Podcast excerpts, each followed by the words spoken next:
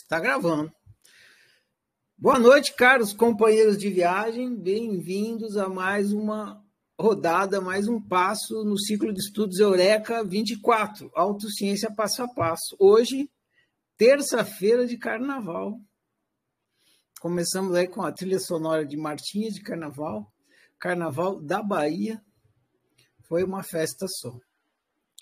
Muito bem, a gente vai conversar hoje sobre o estudo do livro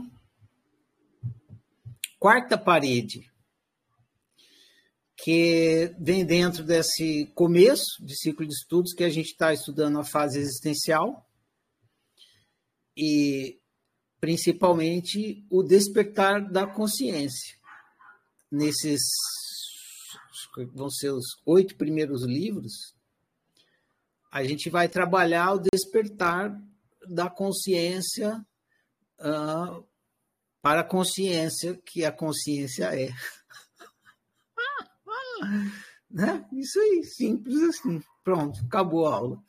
Ah, então, só que a consciência está dormindo, então ela precisa acordar. Consciência não é nada diferente de você. A consciência é você. Então, quem está dormindo é você, né? não é a consciência. Então, a gente está trabalhando o despertar da consciência, o seu despertar existencial. Depois, quando a gente tiver todo mundo iluminado aqui, desperto, para o ser que a gente é, para a consciência que a gente é, gente vai começar a estudar a criação da realidade. Ainda não chegamos lá. Então, como eu anunciei hoje, é, é, iluminação garantida o seu dinheiro de volta. Assistiu a aula de hoje, assistiu, iluminou. Então, nós vamos fazer aqui um exercício. Não sei se vocês lembram a aula passada, eu falando que aquele vídeo que hoje em dia é um livro, Fim do Mundo Externo. Espera aí que deu uma coceira aqui. Aquele vídeo que, era um vídeo e depois agora é um livro, Fim do Mundo Externo. Começou como sendo um vídeo, ele estava dentro de um livro. Aí tinha um livro, tinha um livro que tinha aquele filme dentro, aquele vídeo. A pessoa começava a ler o livro e pum, pulava o vídeo. Por quê? Lia o livro só para fazer tarefa, né? Lia ali, né? lia o texto. Ah, tá, entendi, vou fazer tarefa. Aí pulava o vídeo. E o vídeo era a parte principal ali do livro. E eu não podia permitir isso. Isso era antipedagógico. Né? Atrapalhava o processo do aluno, ele pular o vídeo. Aí que eu fiz? Eu transformei o vídeo em um livro. Aí o aluno ficou sem a menor chance de não assistir o vídeo. Por quê? Porque é um livro, ele tem que fazer a tarefa, então vocês acabam inevitavelmente assistindo o vídeo. É um dos livros, vocês têm que assistir e fazer a tarefa.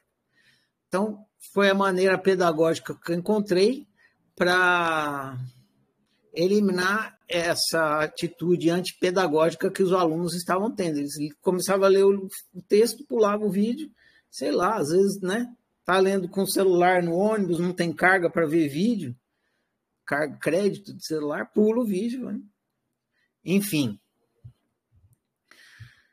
A, a mesma história se repetiu nesse livro, A Quarta Parede. A parte mais importante do livro Quarta Parede é o vídeo que está no fim, aquele exercício de apontamento. Aponta para lá, aponta para cá, aponta.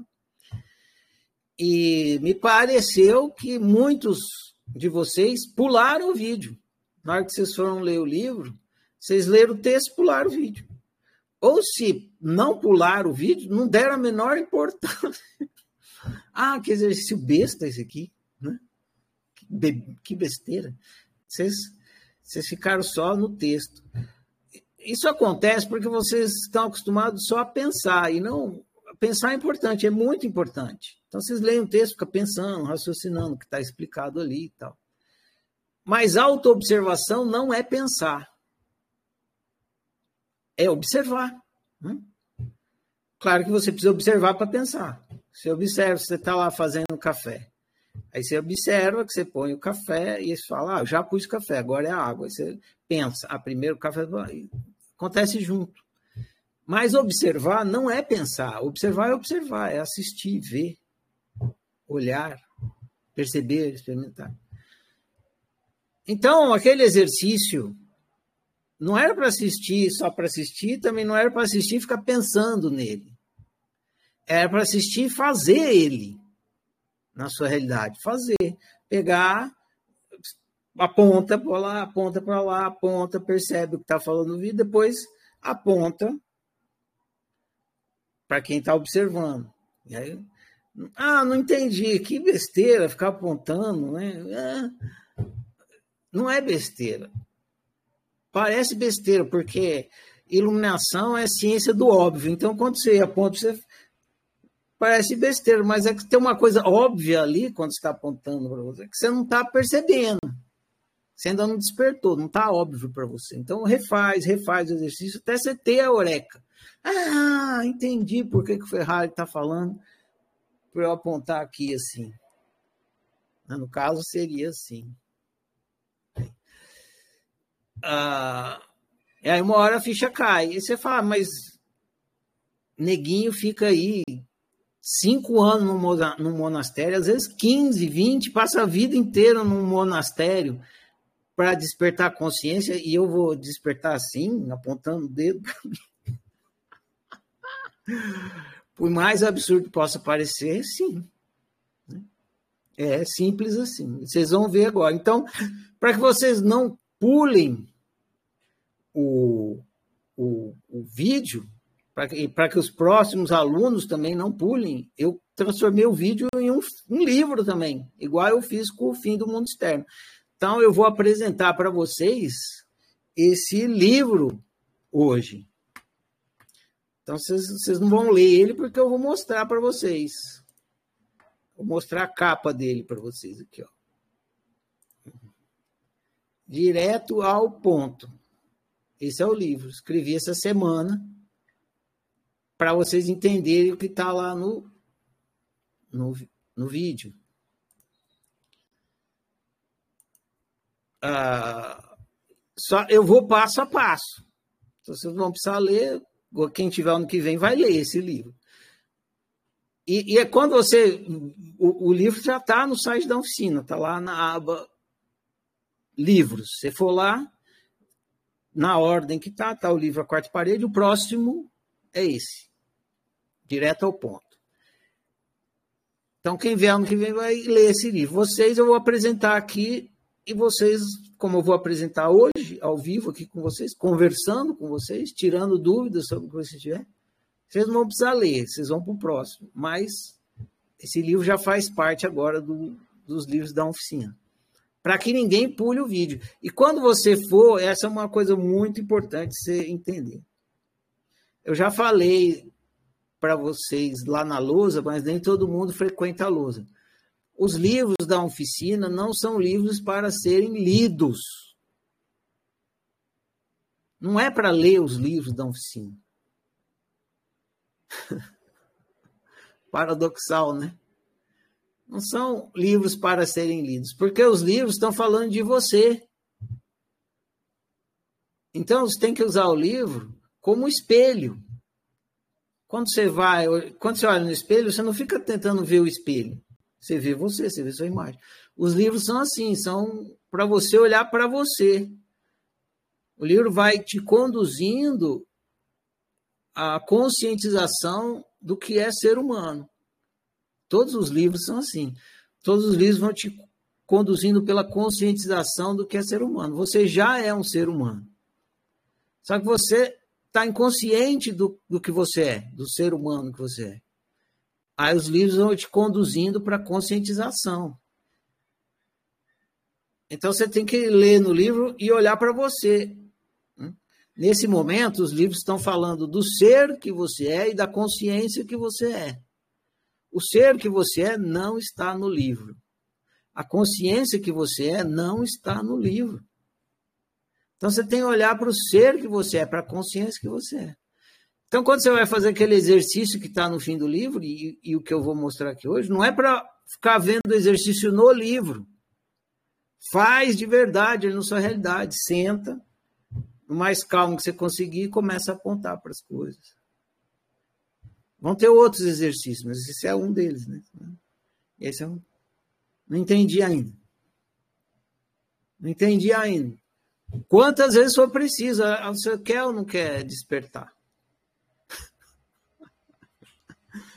vai fazer. Uma hora a ficha cai, inevitavelmente cai. Mas eu creio que, que agora, você, eu caminhando com vocês passo a passo, pegando os mínimos detalhes, os mínimos detalhes, vocês vão iluminar hoje. Vai ter eureka, não tem jeito. Com muito esmiuçado. Beleza? Então vamos lá, vou caminhar com vocês aqui pelos pelos passos do do direto ao ponto. Eu não botei eu aqui na cena. Então essa aqui é a capa do livro que está lá na tá lá no no site da oficina. Então, eu vou aparecer aqui.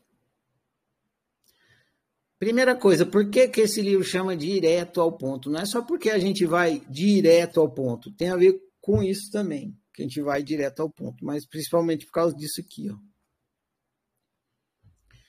A gente vai usar essa ideia de. Vocês estão vendo aí?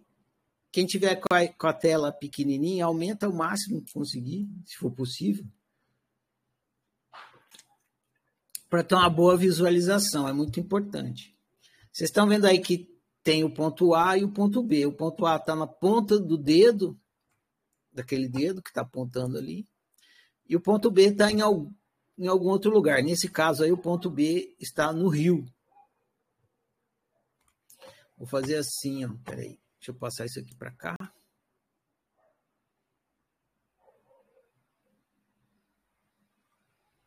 que eu vou precisar usar.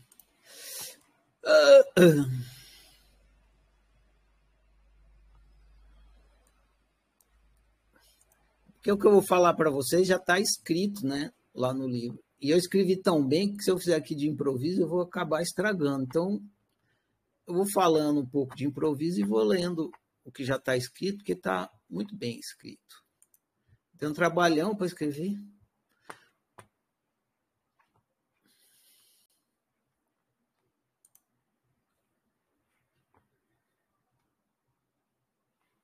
Pronto, está aqui. Então, eu vou mexer bastante com essa ideia de ponto A e ponto B. Vocês vão ver que é similar ao que está lá no vídeo do livro Quarta Parede. Bem similar, é um exercício bem similar. Eu coloquei a pessoa aqui na imagem com as pernas na rede para você imaginar igual está lá no vídeo você você imag, imaginar não, você visualizar, entender que é para fazer esse exercício, é, prestando atenção que você está numa perspectiva de primeira pessoa, ou seja, você vê as suas pernas, vê sua mão, igual você está aí agora e sempre. Você está sempre numa perspectiva de primeira pessoa.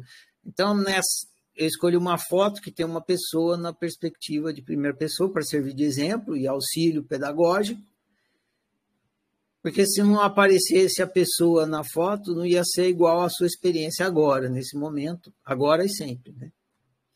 A introdução do livro diz assim: esse livro irá conduzir você em uma prática de autoobservação existencial. Reproduza fisicamente. Muito importante isso. Você vai ver aqui, mas é um exemplo para você fazer, reproduzir ah, de fato. Reproduza fisicamente passo a passo tudo o que está explicado. Se você não tiver um despertar existencial na primeira vez que fizer esse exercício, não se preocupe, não é falta de capacidade. é o hábito do materialismo que está lhe atrapalhando. Repita esse exercício quantas vezes for necessário, sem pressa com atenção, que inevitavelmente você irá despertar a consciência existencial. Então, bora lá. Esse aqui é o passo 1. Um. Eu vou fazer usando a imagem, essa imagem aqui, de apoio pedagógico. Você está num ambiente aí, então você faz tudo que, que eu estou fazendo aqui, você faz aí no seu ambiente, na sua realidade. Igual eu vou fazer aqui, faz de conta que sou eu nessa imagem aí.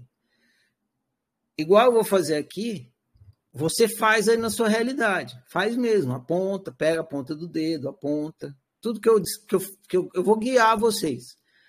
Tudo que eu estiver guiando vocês, faz igual aí.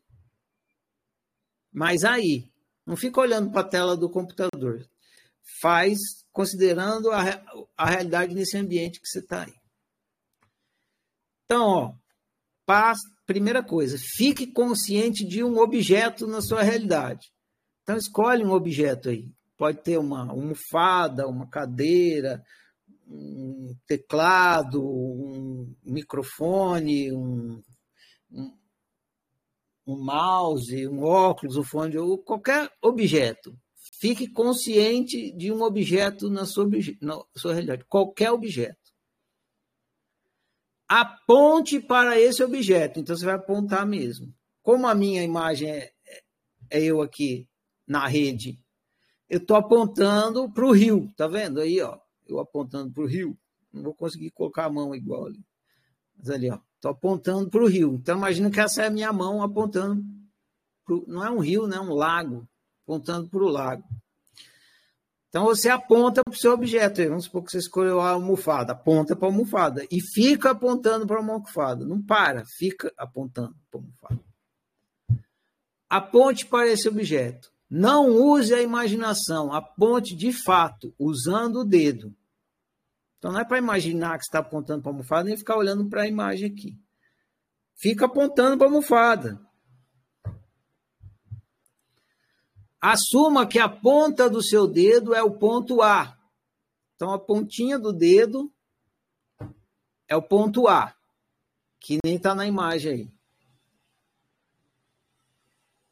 E o objeto para qual está apontando é o ponto B.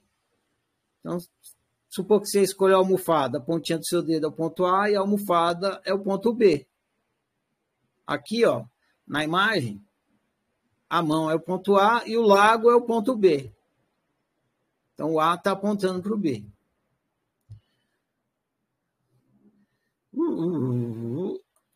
Fique consciente que o objeto no ponto B é uma experiência visual feita de cores, forma e dimensões. Altura, largura e profundidade. Então, se eu estou aqui na cena na floresta, eu vejo, ah, o lago ele é feito de cor, né? Ele tem uma forma, tem um formato e tem uma dimensão. Um lago médio, né? grandão, tem o comprimento dele, a largura e tal. Você está apontando para a almofada, você olha lá, a almofada tem cor, tem forma, tem altura, largura e profundidade. Então, fique consciente que o objeto no ponto B é uma experiência visual feita de cores, forma e dimensões, altura, largura e profundidade. E principalmente, fique consciente que existe distância, distância entre o ponto A e o ponto B. Olha lá. Tá vendo a mão e o lago? Tem uma distância entre o ponto A e o ponto B. Se você está apontando para a almofada, está apontando para a almofada, tem uma distância entre a ponta do seu dedo e a almofada. Você tem que ficar consciente que ah, é realmente fato, óbvio, tem uma distância entre a ponta do meu dedo e a almofada. Fique consciente que o objeto no ponto B está contido no espaço. Então, se eu estou apontando ali para o lago, aí eu vejo, é, o lago está contido no espaço. Então, espaço contendo o lago. Se eu estou apontando para a almofada, ah, é, a almofada está contida no espaço. Então, ó, fique consciente que o objeto no ponto B é uma experiência visual feita de cores, formas e dimensões. Altura, largura e profundidade. Fique consciente que existe distância entre o ponto A e o ponto B. E fique consciente que o objeto B está contido no espaço. Constate tudo isso. Fique consciente. Beleza? Muito bem. Agora a gente vai, você vai fazer o quê? Você vai procurar um outro objeto e vai fazer a mesma coisa. Então você estava apontando para a almofada, agora você vai apontar para o mouse. Você aponta para o mouse. Aqui na imagem ele estava apontando para o lago, agora vai apontar para uma árvore. Você vai fazer o mesmo processo de constatação. Assuma que seu dedo é o ponto A e o objeto é o ponto B. Vamos supor que você está apontando para o mouse. Fique consciente que existe distância entre o ponto A e o ponto B. Percebe? Tem uma distância entre o ponto A e o ponto B. Fique consciente que existe que o objeto no ponto B é uma experiência visual feita de cores, forma e dimensão, altura, largura e profundidade. Igual a árvore. A árvore tem altura, largura, o mouse, o mouse tem altura, largura. Fique consciente que o objeto no ponto B está contido no espaço. Então, estou ali, deitado na minha rede, olho para a árvore, aponto para a árvore e percebo. É, a árvore está contida no espaço. Você aí no seu ambiente, você olha para o mouse que você está apontando e fala, é, o mouse está contido no espaço. E tem distância entre o ponto A, que é o meu dedo, o ponto do meu dedo, e o mouse ele tem dimensão, cor e forma. Beleza? É simples assim. Vai fazendo isso. Passo a passo a gente vai despertando. Três. Passo 3. É quase a mesma coisa. Só que agora.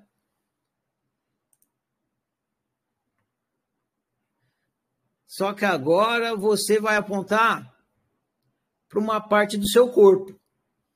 Então você vai ficar consciente do seu corpo. Você está apontando para a almofada, para o mouse, coisas que não são do seu corpo. Agora você vai apontar para o seu corpo. Então você aponta, no caso ali, apontando para o pé.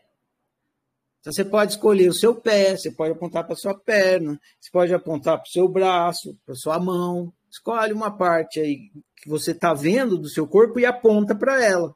Mais fácil é você pegar o dedo e apontar para outra mão, assim. É o mais fácil. Aí fica com uma mão apontando para a outra, assim, ó. Fique consciente do seu corpo. Aponte para uma parte do seu corpo aqui eu estou dando exemplo do pé, né? Seu pé, por exemplo. Porque eu estou deitado na rede, né? Não use a imaginação, aponte de fato, usando o dedo. Aponto, apontando. Fique consciente que seu pé também é uma experiência objetiva. Por que, que eu estou usando o termo experiência objetiva? Porque é uma experiência de objeto. Experiência objetiva, é uma experiência de objeto. Então, seu corpo também é um objeto, também é uma experiência de objeto, assim como a almofada, o mouse, a árvore e o lago. Assuma que a ponta do seu dedo é o ponto A e o seu pé é o ponto B. Fique consciente que existe distância entre o ponto A e seu pé no ponto B. Então, a distância. Fique consciente que seu pé no ponto B é uma experiência visual, né? Seu pé também é uma experiência visual. Ou sua mão, ou seja lá o que está apontando aí. Uma experiência visual feita de cores, formas e dimensões, altura, largura e profundidade, né? A mão para qual não se está apontando para a mão. Está apontando, tem altura, tem cor e tem forma. Está vendo tudo isso, é evidente, é óbvio. Então, constata isso, fique consciente disso. Fique consciente que seu pé está contido no espaço. Se você estiver apontando para o pé, se você estiver apontando para a mão, fique consciente que sua mão está contida no espaço. Beleza? Então é isso. Aponta para o seu corpo, qualquer lugar do seu corpo, e perceba que seu corpo também é uma experiência visual feita de cores, forma e dimensão, que tem distância entre o seu dedo que está apontando e o lugar que está apontando no seu corpo, e que o seu corpo também está contido no espaço. Sua mão, seu braço, tudo contido no espaço. Beleza? Então, esse é o 3. Agora vamos para o 4. 4 é a mesma coisa. Você aponta para outra parte do seu corpo. Então, você está apontando para a mão, agora você aponta para o braço. Agora você pode apontar, olhar para baixo, apontar para a barriga, apontar para o seu, seu peito. Qualquer lugar que você conseguir enxergar de você e apontar, está valendo. Você vai fazer a mesma coisa. Você aponta para outra parte do seu corpo, outro lugar no seu corpo, né?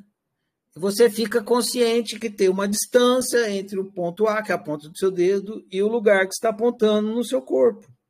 O braço, por exemplo. Tem uma distância. E o braço que você está apontando, ele tem. Ele é uma experiência feita de cores, formas né, de, e dimensão e fica consciente que o seu braço está contido no espaço. Nesse caso, agora, aqui na ilustração, primeiro apontou para o pé e depois apontou para a mão. Então, beleza.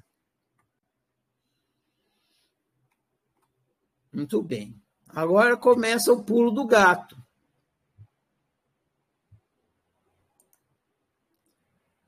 Agora você vai apontar assim, ó.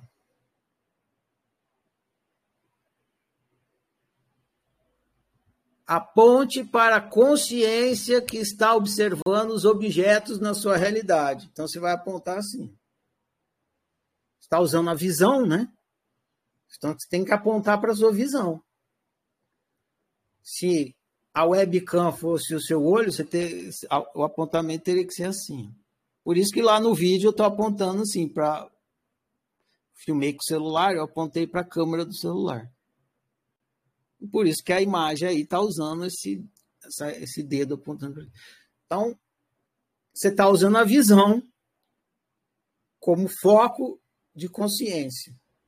Você podia estar tá usando um outro foco de consciência, podia estar tá usando o som, por exemplo. Podia estar tá concentrado no som, concentrado na experiência sonora, mas você não está. Você está fazendo essa, esse exercício concentrado na experiência visual. Então você tem que apontar para quem está olhando. Então você aponta assim.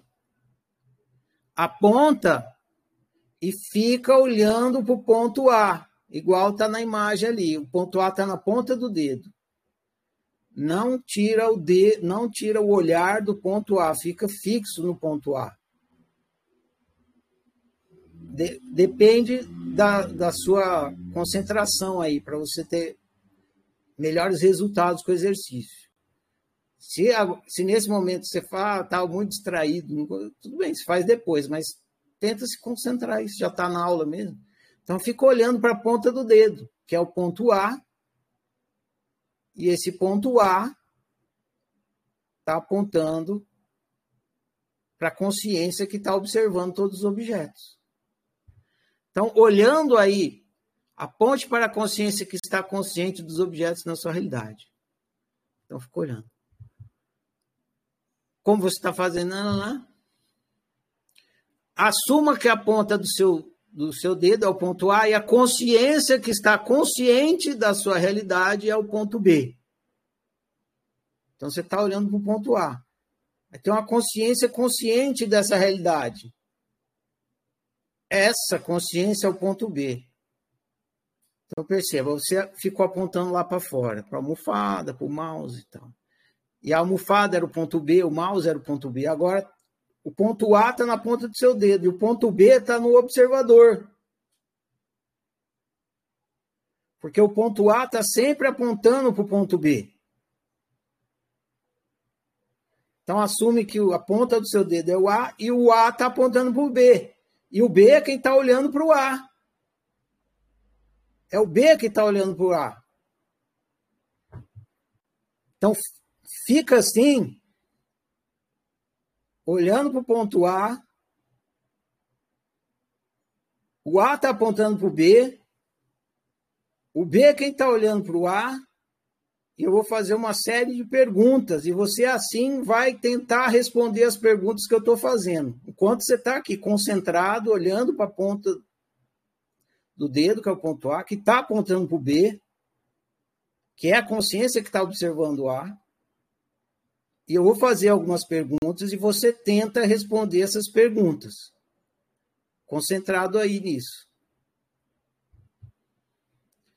Cadê a consciência no ponto B? Procura ela aí. Cadê a consciência no ponto B? O ponto A está apontando para o B, mas cadê o B? Você consegue ver a consciência no ponto B? ponto A está apontando para o B. Você consegue ver a consciência no ponto B? Qual é a distância entre o ponto A e o ponto B? Qual é a distância entre o ponto A e o ponto B? Qual é a dimensão da consciência no ponto B? Qual é o tamanho da consciência no ponto B? Um metro? 20 centímetros, 2 quilômetros. Tem altura, largura e profundidade a consciência no ponto B? Qual é a cor da consciência no ponto B? Que cor que tem? Qual é a forma da consciência no ponto B? Tem forma de redonda, quadrada, disforme? Que forma que tem a consciência que está olhando para o ponto A? A consciência do ponto B, ela está contida no espaço?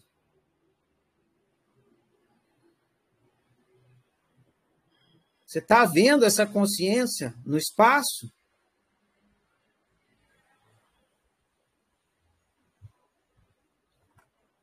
Continua assim, olhando.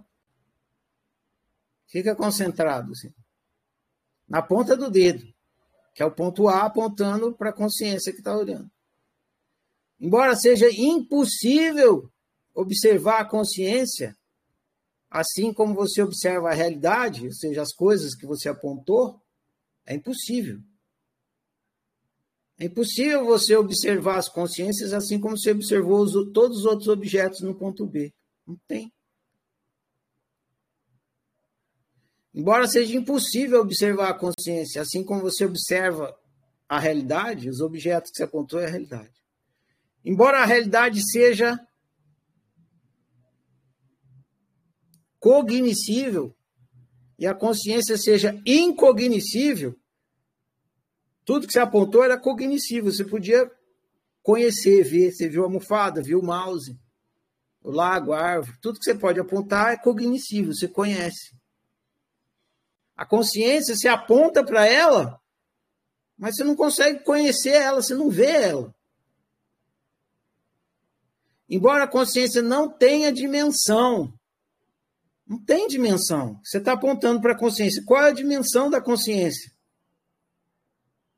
Nem cor, não tem cor, nem forma. Embora a consciência não seja um objeto, não é uma coisa, não é um objeto. Embora a consciência não esteja contida no espaço, cadê a consciência no espaço? Cadê?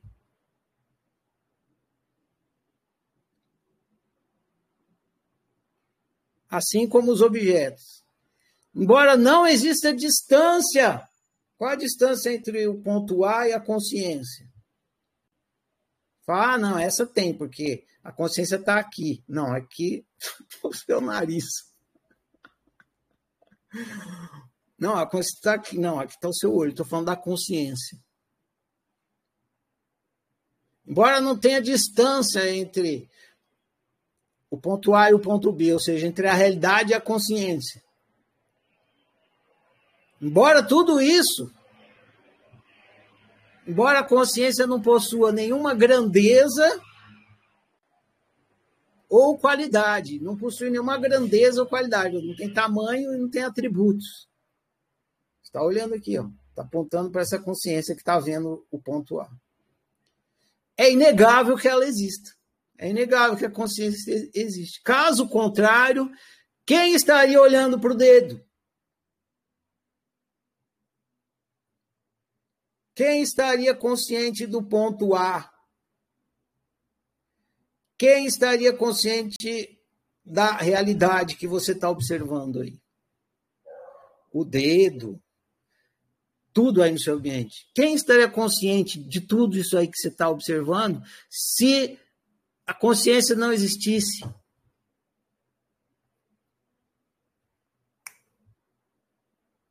Eureka? Iluminou? Hum. Isso, a consciência é você. Essa que é a, a, iluminação. Então vamos ao. Aqui o 6 assim, no livro. Iluminou, saiu do materialismo, finalmente descobriu o seu lugar no universo. Ótimo. Mas tem um erro nesse entendimento aqui. Sabe qual? Hoje eu vou fazer o exercício inteiro, depois vocês vou conversar com vocês. Então, se eu abrir aqui, capaz vocês vão passar na frente do que eu estou falando. Então, eu vou conduzir vocês até o fim. Depois a gente conversa, eu posso voltar se vocês tiverem alguma dúvida. Você chegou em você, finalmente você despertou. Ó, eu sou que eu tô aqui, ó. Eu sou quem está olhando para a realidade, eu sou a consciência que está olhando para a realidade. Eu sou o ponto B. Primeiro nome, primeiro nome que eu dei para esse livro foi Iluminação do Ponto B. Esse foi o nome que eu dei para o livro. Ah, Iluminação do Ponto B, porque é o ponto B que desperta. É você, né? Não é o ponto A que desperta. Aí eu dei o nome para o livro de Iluminação do Ponto B. Só que aí, num pedaço do livro, eu, eu falei assim, ah, indo direto ao ponto. Eu falei, putz, esse nome é mais legal, né? Porque vai direto ao ponto, que é do ponto A para o ponto B. Aí eu mudei. Mas assim, quem se ilumina é o B, não é o A. O B, o ponto B, que é você, a consciência, percebe que é o ponto B, a quarta parede, né? O, ponto A está apontando para o ponto B para ver se o B acorda e quebra a quarta parede. Quem ilumina é o ponto B. Você é o ponto B. Simples assim. Tá, mas se eu sou o ponto B e o ponto B não tem cor, nem dimensão, nem está no espaço, nem então eu sou nada, exatamente. Você, enquanto consciência, você é nada. Mas se não fosse você nada observando a realidade, quem que estaria observando a realidade? A realidade só está aí porque tem um observador observando ela. Bom, vou prosseguir. Tem um erro, mas ainda tem um erro aí.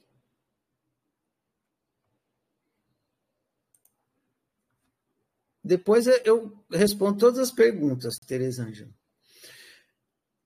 Qual é o erro que tem aí? É esse aqui, ó. Você acredita que, que é isso, né? Mas na verdade é assim, ó. Presta bastante atenção.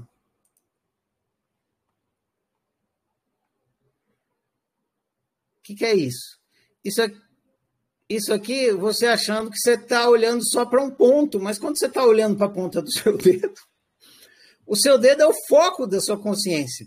Mas se, seu, se não tivesse todo o entorno, né?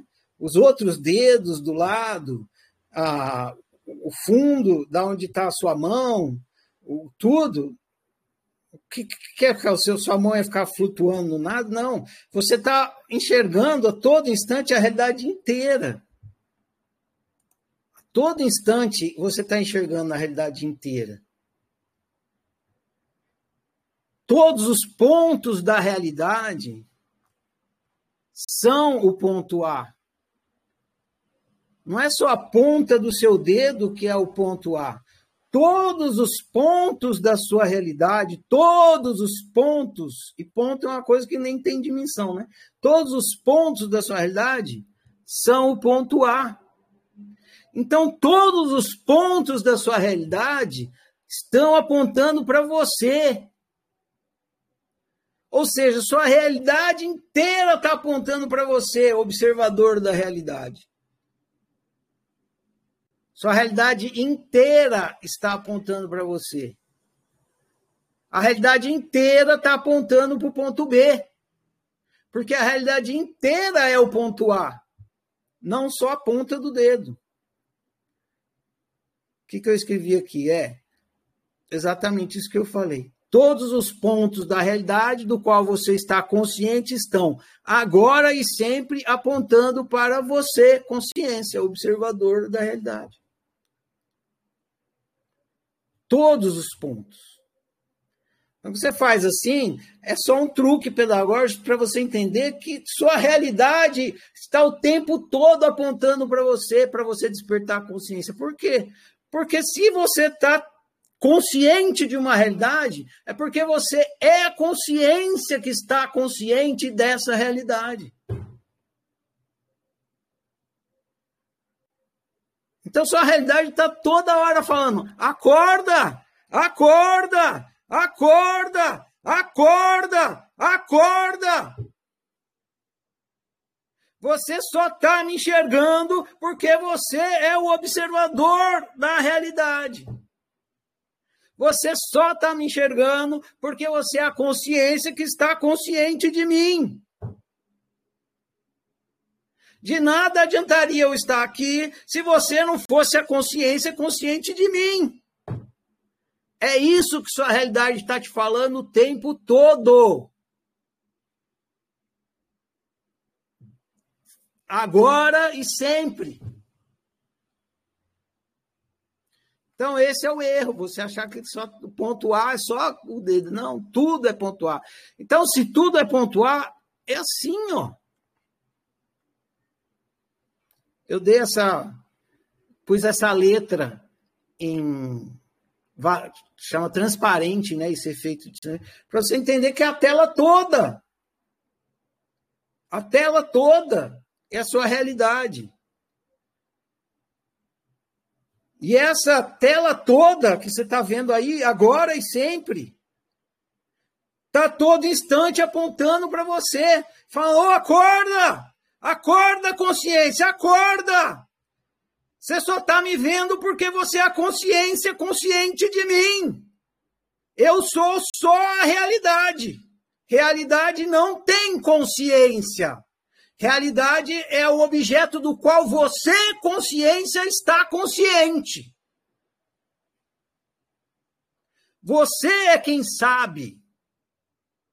Eu sou só uma tela. Eu sou só uma tela feita de experiência. No caso da experiência visual, cor, forma, dimensão, altura, largura e profundidade. É isso que sua realidade está te falando o tempo todo. Sua realidade está o tempo todo te chamando para o despertar da consciência. É simples assim e ridículo assim. Por isso que quando a pessoa desperta a consciência, ela, ela se acha o maior débil mental do mundo. Como eu fui retardado. Como eu pude ser tão retardado? Não acredito. Que eu... Mas é óbvio! É óbvio que eu sou a consciência que está consciente dessa realidade, porque quem seria? Quem, quem seria? Quem, além de mim, está consciente dessa realidade que eu estou consciente? Sou eu sou eu. Aí, sorvetão na testa, né? Aí a pessoa se dá o atestado de burro, né? Porque o difícil é isso, o difícil é você assinar o atestado de burro, porque estava na sua cara. E você queria que fosse uma experiência mística, transcendental, blá, blá, blá, com cobertura de unicórnio. E não é. É caviar. É sem graça. É simples assim, estava na sua cara, você que não viu. E aí você tem que ir lá pegar a sua caneta, né? Você tem que ir lá, humildemente, pegar a sua caneta e assinar o atestado de burrice. Eu sou um retardado, um burro, um demente que não percebi como era óbvio.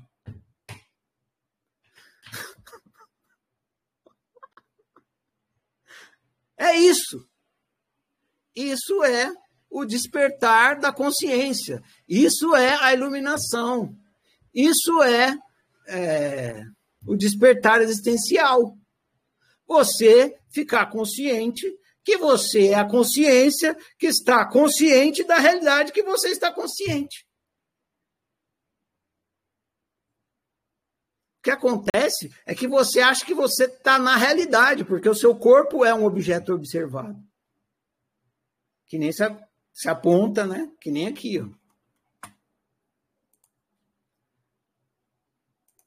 Você aponta para o seu corpo, então você acha que você é corpo. Aí você fala, não, é o corpo que está consciente. Como é que o corpo vai estar tá consciente se o corpo é realidade? Realidade não tem consciência. É a consciência que é consciente da realidade, não a realidade que tem consciência. Imagina a imagem na tela. Essa imagem na tela tem consciência nenhuma. Ela está olhando, não está não tá olhando. É você que está olhando para a imagem. É você que está vendo. A imagem não se vê. A realidade é a coisa vista. Ela não é a visão. O equívoco é isso, achar que a, o corpo, que é, que é realidade, porque ele é objeto observado, é quem está vendo. Por isso que lá no fim do mundo externo tem, que tem todas aquelas explicações do cérebro e aí se aponta para o cérebro. Você vê que o cérebro tem uma imagem observada. Tudo que você observar é realidade, é observado. E aí você desperta para o observador. Simples assim. Tudo que eu estou vendo é tudo que eu estou vendo. Então quem está vendo sou eu. É isso. Qual a dificuldade nisso? Nenhuma. Zero. Ah, mas iluminação não pode ser isso. Tem que ser mais. Ué, procura, isso é livre, a vida é sua. Eu estou te falando que é só isso. Isso é iluminação, isso é o despertar existencial. Você perceber que você é a consciência observadora de tudo que você está observando. Você é o sonhador que está assistindo o sonho, que é feito de experiência. No caso visual, cor, largura, profundidade e tudo mais. Então, tudo é ponto A. Então, na verdade, é isso. Essa tela aí, esse, essa tela gigantesca que se chama de realidade, claro que ela é tridimensional, né? Ela está toda hora te chamando para o despertar da consciência. Ó, perceba, você que está me observando. Porque você é a consciência observadora, é você a consciência que está consciente de mim. Eu estou propositalmente usando a palavra consciência consciente, porque esse é um equívoco que muitos instrutores, escolas e, e gurus fazem. Eles confundem consciência com consciente. Então, é muito importante separar isso, consciência de consciente. Então, por isso que eu estou falando, você é a consciência consciente da realidade. Então tem a consciência, que é o que você é, e tem o que você está fazendo. Consciência consciente da realidade. Tá isso. A realidade está toda hora te falando isso. Ó, você aí que está dormindo, babando aí no materialismo, Acorda! Você é a consciência consciente de mim. É isso que a realidade está te falando o tempo todo.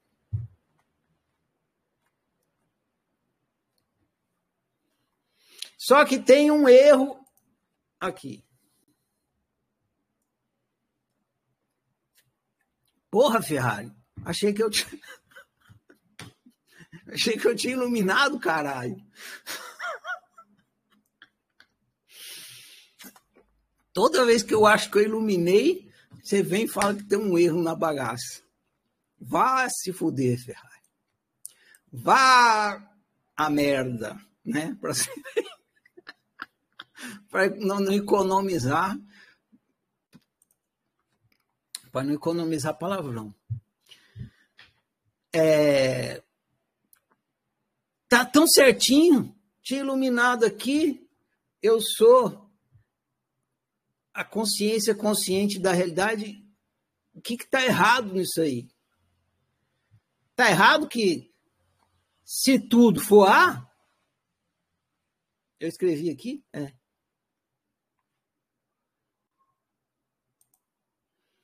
Tá faltando ponto B, né?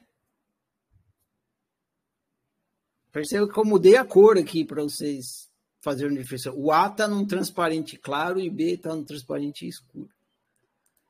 Então, se tudo é ponto A, tá faltando B. Então, deveria ser assim, né? Tudo é consciência, como muitos falam. Tudo é consciência. Só tem, só tem ponto B. Não tem ponto A. Não tem ponto A, só tem ponto B. Agora iluminei, agora, agora iluminei. Iluminei, finalmente iluminei. Não, não iluminou, porque está errado isso aqui também.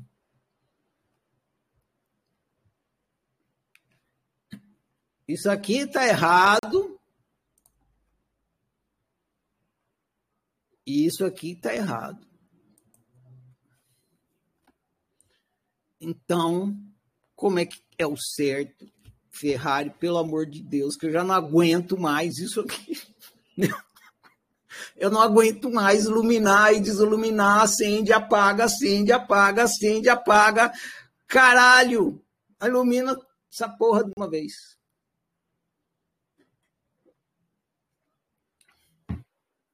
O certo é assim, ó.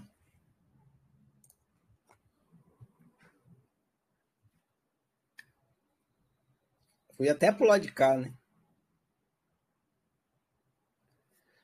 A, o ponto A e o ponto B estão juntos. Eu vou ler aqui o que eu escrevi, depois eu comento. O erro é a suposição de separação. Você, consciência, não está além da sua realidade. Sua realidade é imanente à sua existência.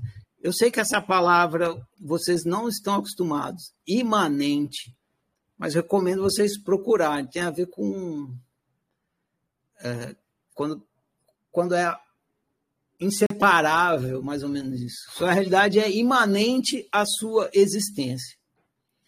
Sua realidade é o seu estado existencial. Isso aqui que eu estou falando depois vocês vão, depois passando um pouco mais do ciclo de estudos, ou depois você lê com calma, ou depois daqui 20 anos, você vai entender perfeitamente. Nesse momento talvez você não entenda, mas como eu, meu papel é explicar, eu tenho que explicar. Você entender qual é a diferença entre A e B, se eles são imanentes, se são inseparáveis, qual é a diferença entre A e B? Então, sua realidade é o seu estado existencial a realidade é o seu estado existencial, seu estado de ser.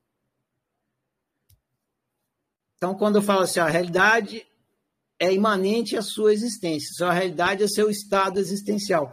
O estado do ser é imanente ao ser. Pensa quando você está com febre. A febre é o seu estado. A febre é imanente a você, é o estado que você está naquele dia, com febre. Ou pensa no sonho. Imanência é igual sonho. Isso é outra maneira boa de entender imanência. Imanência é igual sonho. Em um sonho, o sonhador não está além do sonho. O sonhador, sonhador e sonho são uma coisa só. A separação entre sonhador e sonho não é espacial. É, o sonhador está aqui, o sonho está aqui. Não tem uma separação espacial. A separação é causal. Causal. O sonhador é a fábrica do sonho. Essa é a separação entre sonhador e sonho. Se não tiver a fábrica, não tem um produto. O sonhador é a fábrica do sonho. A separação é causal, não é espacial. Ah, tem um sonhador, tem um sonho. Tem um tá aqui, outro tá aqui. Essa é uma separação espacial. Não tem separação espacial, tem uma separação causal. O sonhador é a fábrica do sonho. A separação entre você, consciência, e você, realidade, porque A e B é você. Você é as duas coisas. A separação entre A e B, entre você, consciência, e você, realidade, também não é espacial. Sua realidade não está lá e você está aqui observando ela. Está grudado. Igual sonho, sonhador e sonho. É consciencial. A separação é consciencial. Você é a consciência consciente do seu estado de ser. Seu estado de ser é a sua realidade. Você é a consciência consciente da, da realidade. A realidade é o seu estado de ser. Então você é a consciência consciente do seu estado de ser. Mais ou menos igual quando você está consciente da sua febre. É você consciente da febre, que está em você mesmo, imanente. Você, consciência, presta atenção nisso. Você, consciência, é permanente saber, permanente saber.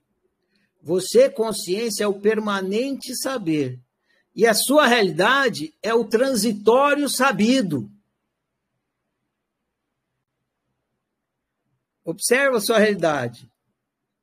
Tudo o, o que você tá, a realidade ela é transitória. No começo do ciclo de estudos, eu, eu usei muito a palavra acontece. Falei, a realidade não existe, a, cadeira não existe, não sei o que existe, acontece, é isso.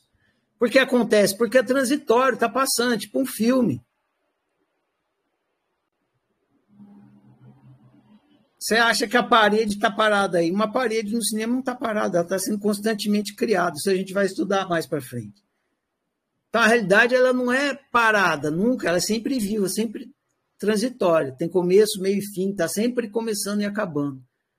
É uma experiência, está constantemente experimentando ela, ela está constantemente se modificando.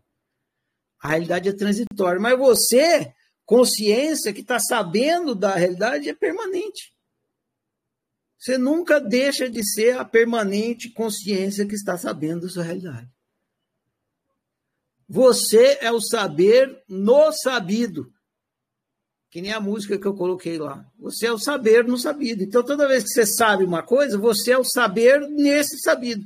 Eu estou sabendo a almofada. Você é o saber no saber no, no sabido. Você é o saber no saber da almofada. Eu estou sabendo do mouse. Você é a consciência que está sabendo do mouse. É o saber no sabido. O saber sabendo do mouse. Você é o eterno saber nos sabidos, que é constante. Então você é, é o permanente saber e sua realidade é o transitório sabido. Está sempre transitório, sempre se transformando. Essa é a porta de entrada para o despertar existencial. Eu falei outro dia para vocês que eu, quando eu tive o despertar existencial, eu descobri onde era a porta. E quando eu preciso, eu entro, abro a porta e entro. Quando não preciso, vivo minha vida num, achando que só que eu sou, que eu estou no B e estou no A, e que só existe A no materialismo, igual todo mundo. Mas quando eu preciso, eu abro a porta e entro. Qual é a porta? Aí você perceber isso. Você, a consciência, você, consciência, é o permanente saber. E a realidade é o transitório sabido. Essa é a porta. Você é o saber no sabido. Essa é a porta. Você olha para a sua realidade e fala: Ah, essa realidade sou eu, a consciência, consciência dessa, consciente dessa realidade. Pronto, abriu a porta. Tá no ponto B. estar tá em estado meditativo. Ficar no ponto B é ficar em estado meditativo, né? como falam algumas tradições. Está iluminado, está na sua consciência existencial. É ficar no ponto B. A consciência consciente da realidade. Eu só apontei esses dois equívocos aqui, ó. Para quando vocês entrarem do ponto B, não criar uma divisão que não existe. Ah, a realidade está lá e eu estou aqui. Mas na hora que você lembra, consciência, aí você vai entender. Ah, agora entendi porque o Ferrari fala que eu, eu não estou dentro da realidade. A realidade é que está dentro de mim. É isso. O B está dentro do A. Não, o A está dentro do B. O A é a realidade, né? O A está dentro do B. O A é imanente ao B. Dentro e fora é uma linguagem pedagógica inicial para conversar com quem está muito atolado no materialismo. Mas é isso. A e B são imanentes. O A está dentro do B. A máquina não está dentro do fantasma. Não. É. O fantasma não está dentro da máquina. É a máquina que está dentro do fantasma. Desinverteu. Não sei se vocês conhecem essa metáfora. A máquina dentro do fantasma é porque os cientistas procuram a consciência dentro do, cérebro. Então eles vão, pegam o bisturi, abre o cérebro, abre o neurônio, vai lá com o microscópio e fala, pô, cadê a merda da consciência aqui dentro desse cérebro? E procura, e procura a consciência na matéria. E não encontra. Eles estão procurando o fantasma dentro da máquina. A consciência dentro da matéria. Porque eles acreditam que a matéria é um produto, a consciência é um produto da matéria. Mas é o oposto. A matéria é que está dentro da consciência, porque a, a matéria é a realidade. E a realidade é uma experiência. Então, a consciência não está dentro do cérebro, o cérebro está dentro da consciência. Isso que é foda de entender. O fantasma não está dentro da máquina. Então, fantasminha dentro do corpo. Ah, a ideia de fantasma é assim: eu sou a consciência, eu sou um fantasminha dentro do corpo. Esse é o conceito materialista de consciência. Então, fantasma não está dentro da máquina, consciência não está dentro do corpo. É o corpo que está dentro da consciência. É a máquina que está dentro do fantasma. Tudo que o fantasma, por que fantasma? Porque a consciência é nada. Vocês acabaram de ver, vocês apontaram para o nada e viram nada. Vocês viram nada. Vocês, na verdade, não viram, vocês ficaram conscientes do nada, porque não tem como ver o nada. Esse nada é você, é a consciência. Agora, se tudo que você está vendo aí está dentro do nada, está dentro de você, da consciência, então está tudo dentro do nada, exatamente. E é isso que é inconcebível para a mentalidade materialista. Tudo está dentro do nada. tudo é feito de nada. Por isso que tem aquela historinha lá ano, projeto agora vai, ano 3050. Finalmente os, os, os cientistas descobriram que a matéria é feita de NPDP. É? É? é NPDP? É, PN, PNDN. PNDN, partícula de PN, PN. PN Partícula. Partícula de porra nenhuma. É. Não lembro mais qual é. Lá, lá, lá. Essa sigla aí. PNDN, negócio assim. Partícula de porra nenhuma. A D é de D, né? PNDN, isso mesmo. PNDN, partícula de porra nenhuma. A matéria é feita de porra nenhuma, é feita de nada. Quando que um materialista vai aceitar isso? Se for cientista, porque perdeu a profissão dele no dia seguinte, né? Ele está enquanto tá bacharelado, anos e anos, construiu acelerador de partícula atômica para descobrir do que, que, a matéria é feita e ela é feita de PNDN. Porra nenhuma. Muito bem. Então, essa é a porta. Toda vez que você precisar, abre a porta. Eu sou o saber no sabido. Simples assim. Toda vez que você estiver sabendo de alguma coisa, isso aí da qual você estiver sabendo é o sabido. Você está sabendo da almofada. A almofada é o sabido. Só que para você estar tá sabendo da almofada, tem que ter o saber da almofada. Então você é o saber não sabido. Simples assim. Pronto. Tô, suponho que com isso não vou precisar de devolver o dinheiro de ninguém, né? Porque é óbvio virulante. Então agora eu, eu vou ler o final, o último capítulo, e daí eu respondo as perguntas que vocês deixaram na tarefa e qualquer outras que vocês tiverem aqui para conversar.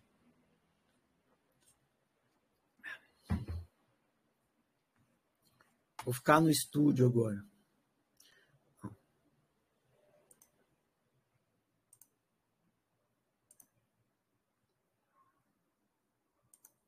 Vou ficar aqui no ponto B. Fica aí no ponto B. Fica aí no estado meditativo um pouco, para aproveitar. Tanto tempo curando, né? Agora que encontrou, fica aí, no ponto B. Enquanto eu leio. E aproveita a viagem.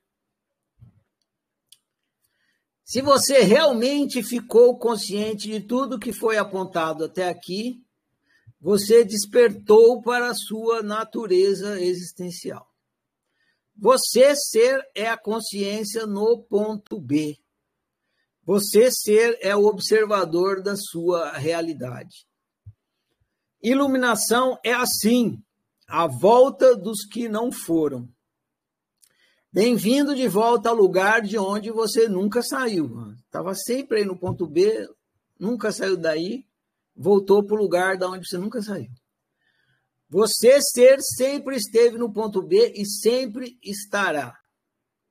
Você, só que você estava adormecido, inconsciente. Por isso, iluminação também recebe o nome de despertar da consciência. Esse despertar desloca a fonte da sua identidade. Presta muita atenção nisso. Teve muito questionamento sobre isso que, que despertar da consciência faz? O que, que muda? Muda isso aqui, ó. Despertar desloca a fonte da sua identidade. Sua noção de eu, a fonte da sua identidade, de quem você é, do que você é. Antes do despertar, a fonte da sua identidade é a realidade. Então você acha que você é aí, ó, a perninha, o bracinho, o pezinho, deitado na redezinha. Essa é a fonte da sua identidade. Ó. E não só isso, ó. Antes do despertar, a fonte da sua identidade é a realidade. Você se entende como sendo um corpo que mora em uma determinada cidade, que pertence a uma determinada família, que tem uma determinada profissão, que gosta e odeia determinadas coisas, que acredita e duvida de determinadas verdades, etc. Essa é a fonte da sua identidade quando você está adormecido. Você está aqui achando que você é a realidade. E você nem desconfia que, na verdade, você é o observador da realidade. Você é o ponto B. Depois do despertar, a fonte da sua identidade é a consciência. Então, não é mais a realidade, é a consciência. Nada muda na sua realidade. Nada muda na sua realidade. Absolutamente nada. Muda a fonte da sua identidade você continua tendo a experiência de que você é um corpo que mora em uma determinada cidade, que pertence a uma determinada família, que tem uma determinada profissão, que gosta e odeia determinadas coisas, que acredita e duvida de determinadas verdades, etc. Igualzinho antes da iluminação.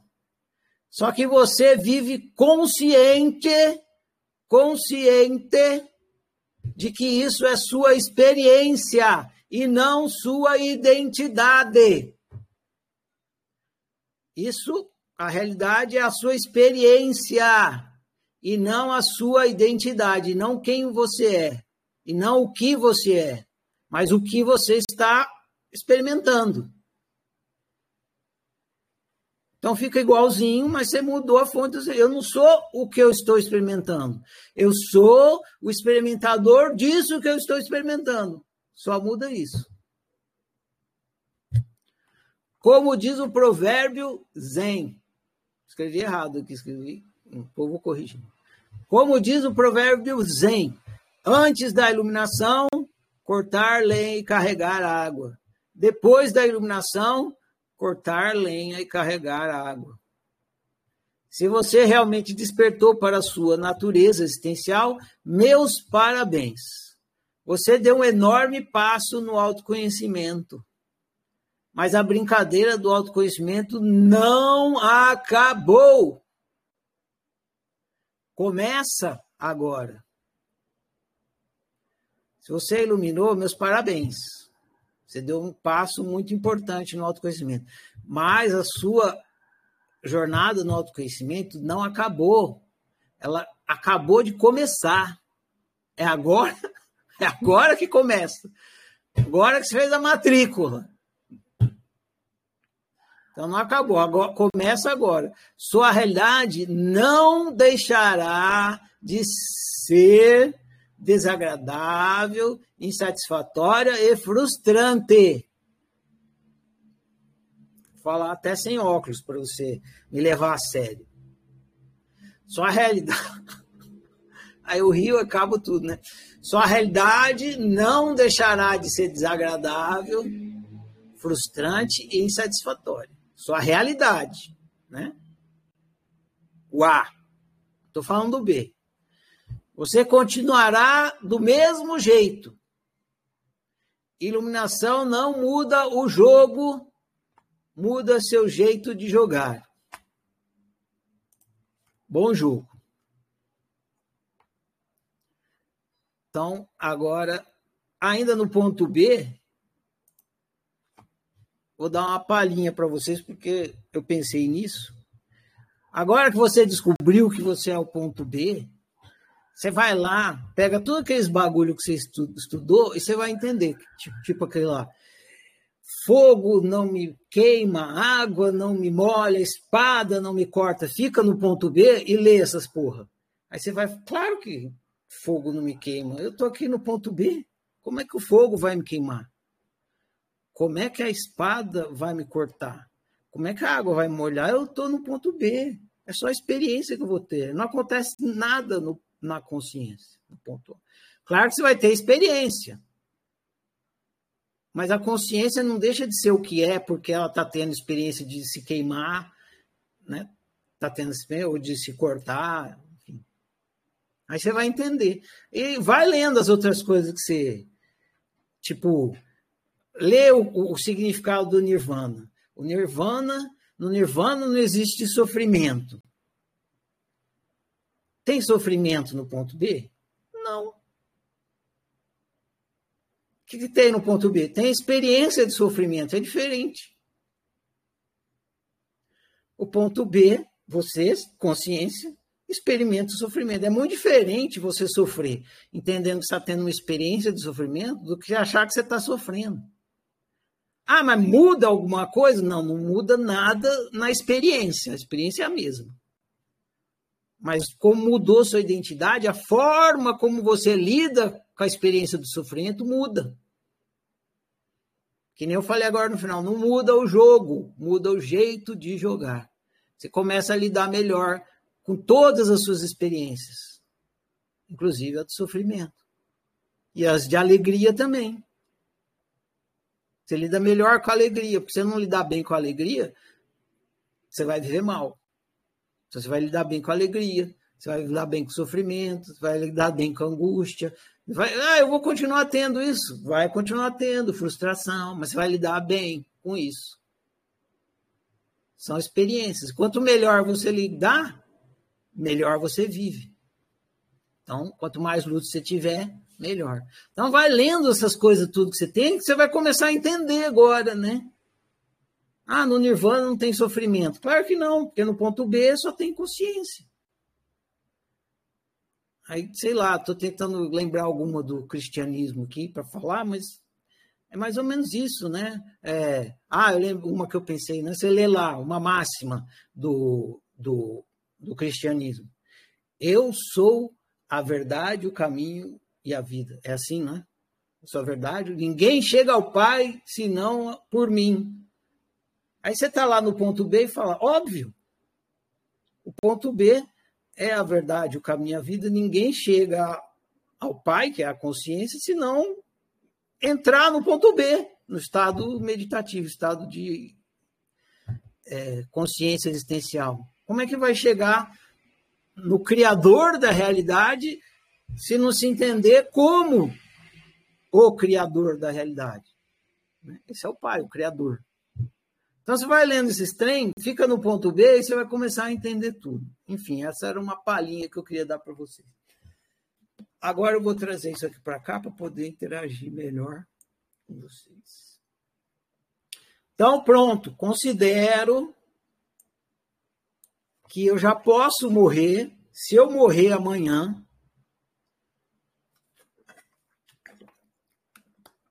tá aí, conduzir vocês até a iluminação e vocês agora ficam responsáveis para conduzir o resto da humanidade está registrado. Então, também eu vou passar essa responsabilidade para o YouTube amanhã. Se o YouTube tem que fazer a parte dele. E se tiver dúvida, vai lá o livro, já está no site. Você lê lá com calma. Ah, Ferrari, você explicou muito bem explicado, mas sabe o que, que é? É difícil para mim. Então, repete o exercício, repete, repete, repete, que vai rolar, não tem jeito de não rolar. Assiste o vídeo, essa gravação de novo e de novo. Inevitavelmente, porque é simples, é óbvio, é ridículo. Que nem eu acabei de mostrar para vocês agora. CQD. Né? O que é CQD mesmo? Como queríamos demonstrar CQD. Finito. Acabou esse papo de não consigo iluminar. CQD. Está aí, demonstrado, filmado, registrado. Se vocês quiserem, tiverem alguma dúvida, quiserem conversar alguma coisa, eu sei que vocês escreveram um monte de coisa aqui na lousa, mas eu não li. Vocês escreveram até o PDPN, né? Agora é hora. A Adriana está com a mão levantada aqui, vamos conversar. Tá liberado, Adriana. Pode falar. Eu vou voltar aqui. Oi, oi. Estou aqui. Tá me ouvindo? Alto e claro. Então, vamos lá. É, agradeço, você é, colocou, esse exercício foi muito interessante. Eu não, é, para mim, era óbvio é, estar no observador. É, não foi por isso que eu cheguei aqui no teu estudo, tá? Eu estou solidificando algumas coisas, alguns pontos que para mim são cruciais, vamos dizer assim, nessa experiência.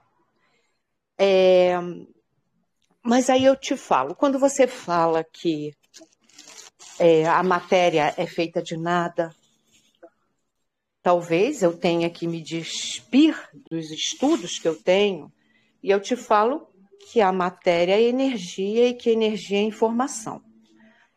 E ela é exatamente moldada pela própria consciência. Porque se a matéria existe, ela é criada pelo olhar do observador.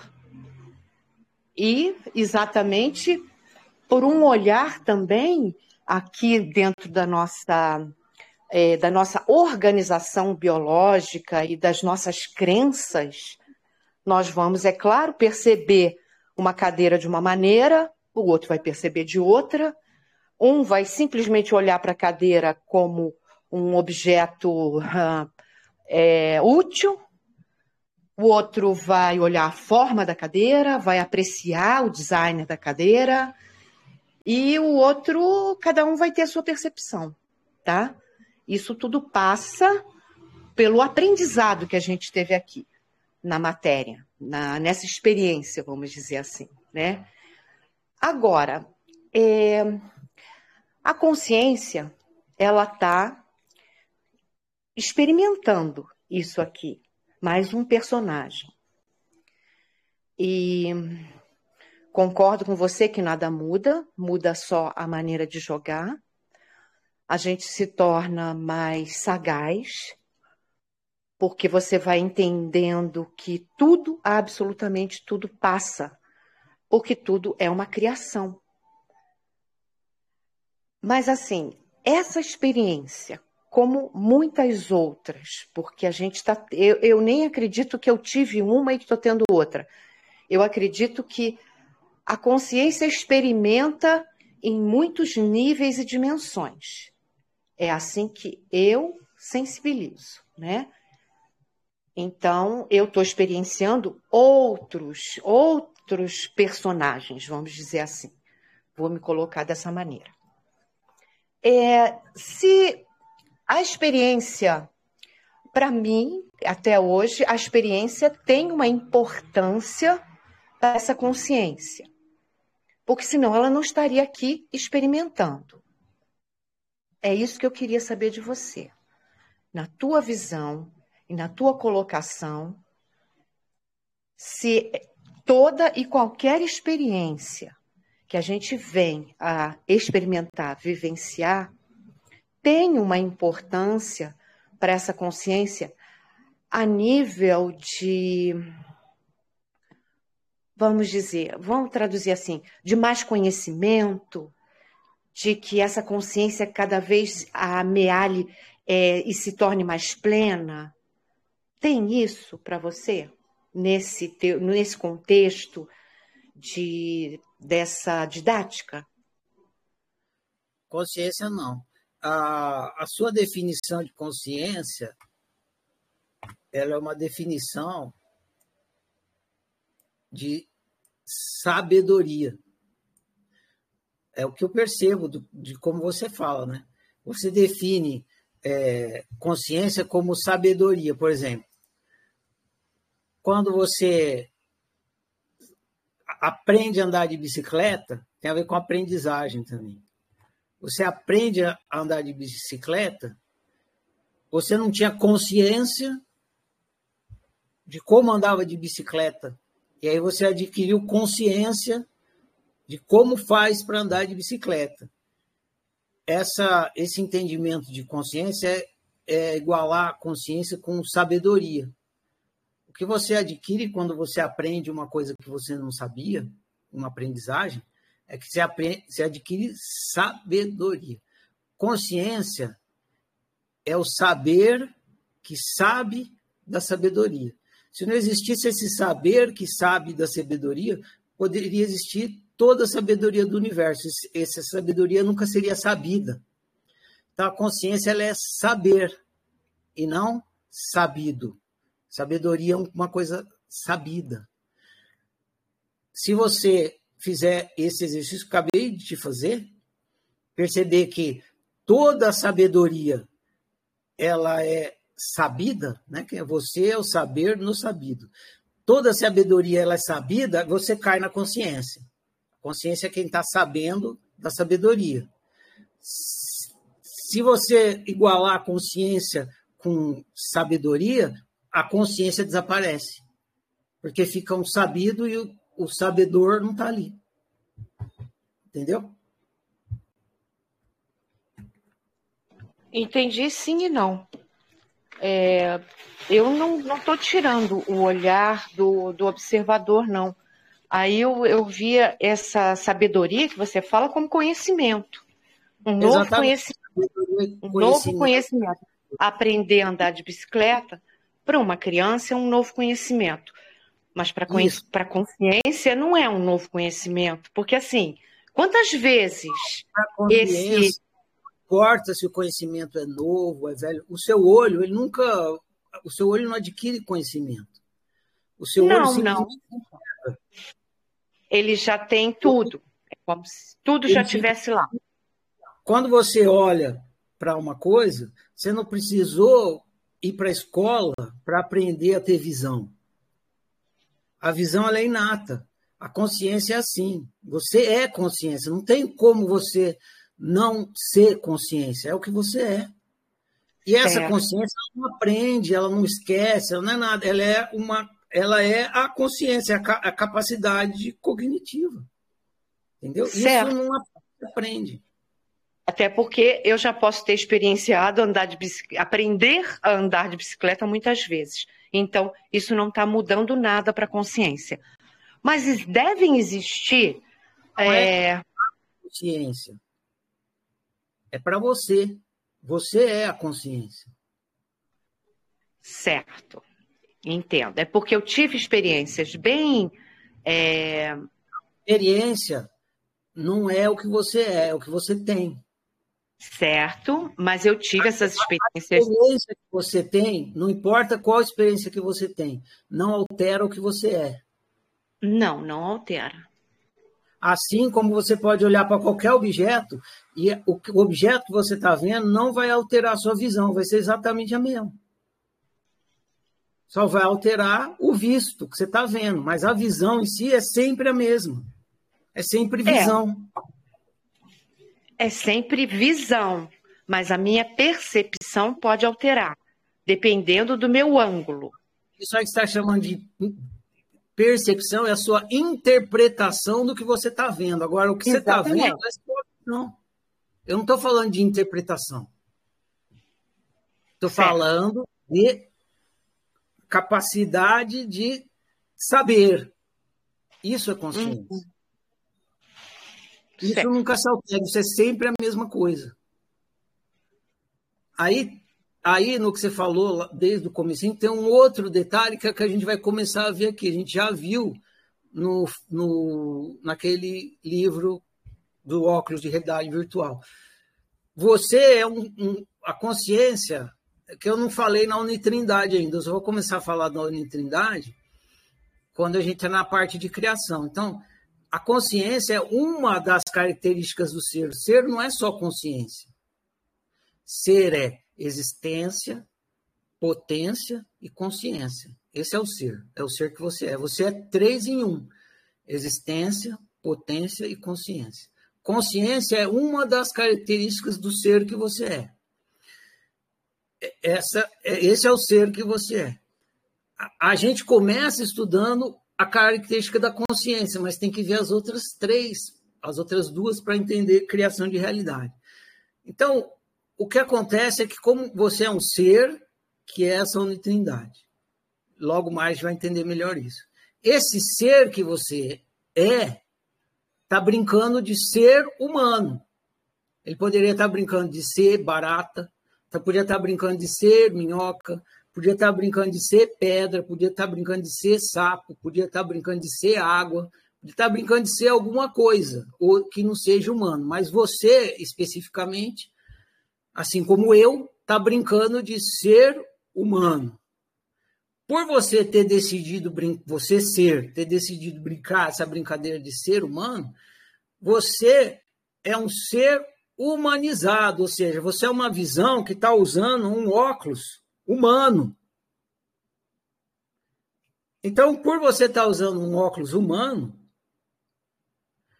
você, embora você seja uma consciência que não é humana, não é humana, mas como você está usando um óculos humano, porque você decidiu brincar essa brincadeira, então você, a sua realidade, a que você está experimentando, ela é humana. E é por isso que ela tem cor, altura, largura e profundidade, tem tamanho e tal, lá, lá, lá, tal como a realidade que está experimentando. Essas características, entre outras, por conta de você estar tá querendo brincar. Se você tirar o óculos humano e botar um outro, a sua realidade vai mudar. Agora, o ser que você é não se altera. O que faz com que sua realidade altere é o óculos que você está usando. Então, você está usando o óculos humano. E também, claro, o conhecimento que você. O conhecimento ele não altera a sua percepção da realidade, mas o seu entendimento da realidade. Então, conforme você vai. Além de você pôr o óculos, você vai construindo entendimentos sobre o que você está vendo com esse óculos, que é o tal do conhecimento. Nem o conhecimento altera o que você é, nem o óculos altera o que você é.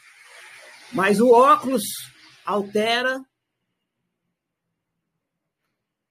a natureza da sua realidade e o conhecimento altera o seu entendimento da realidade que você está vendo com o óculos. Consegui te esclarecer? Sim, conseguiu sim. Vamos seguindo, então, tá que tem muita coisa aí.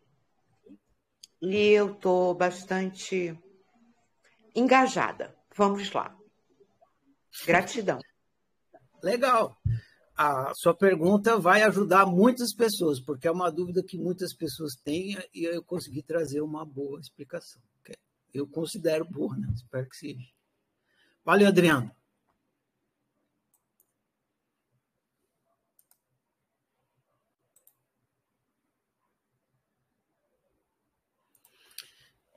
Está liberado, Isabela. Pode falar. Eu vou fazer que nem os bodhisattvas fazem. A gente não sai daqui enquanto o último ser não se iluminar. Né? Essa é, é, é a, a... Apertei sem querer, Ferrari, desculpa. A promessa, tá, beleza, tranquilo. É a, o, os, os bodhisattvas têm um voto, eles fazem esse voto. Não sairemos do Sansara enquanto não levarmos o último ser humano até o Nirvana. Eu vou ler aqui a, a questionamento da Teresângela, porque é a mentalidade materialista estribuchando, né? Revoltado! Não pode ser! É a última fronteira da mentalidade materialista se debatendo e falando que não pode ser isso. Aí a mentalidade materialista fala assim.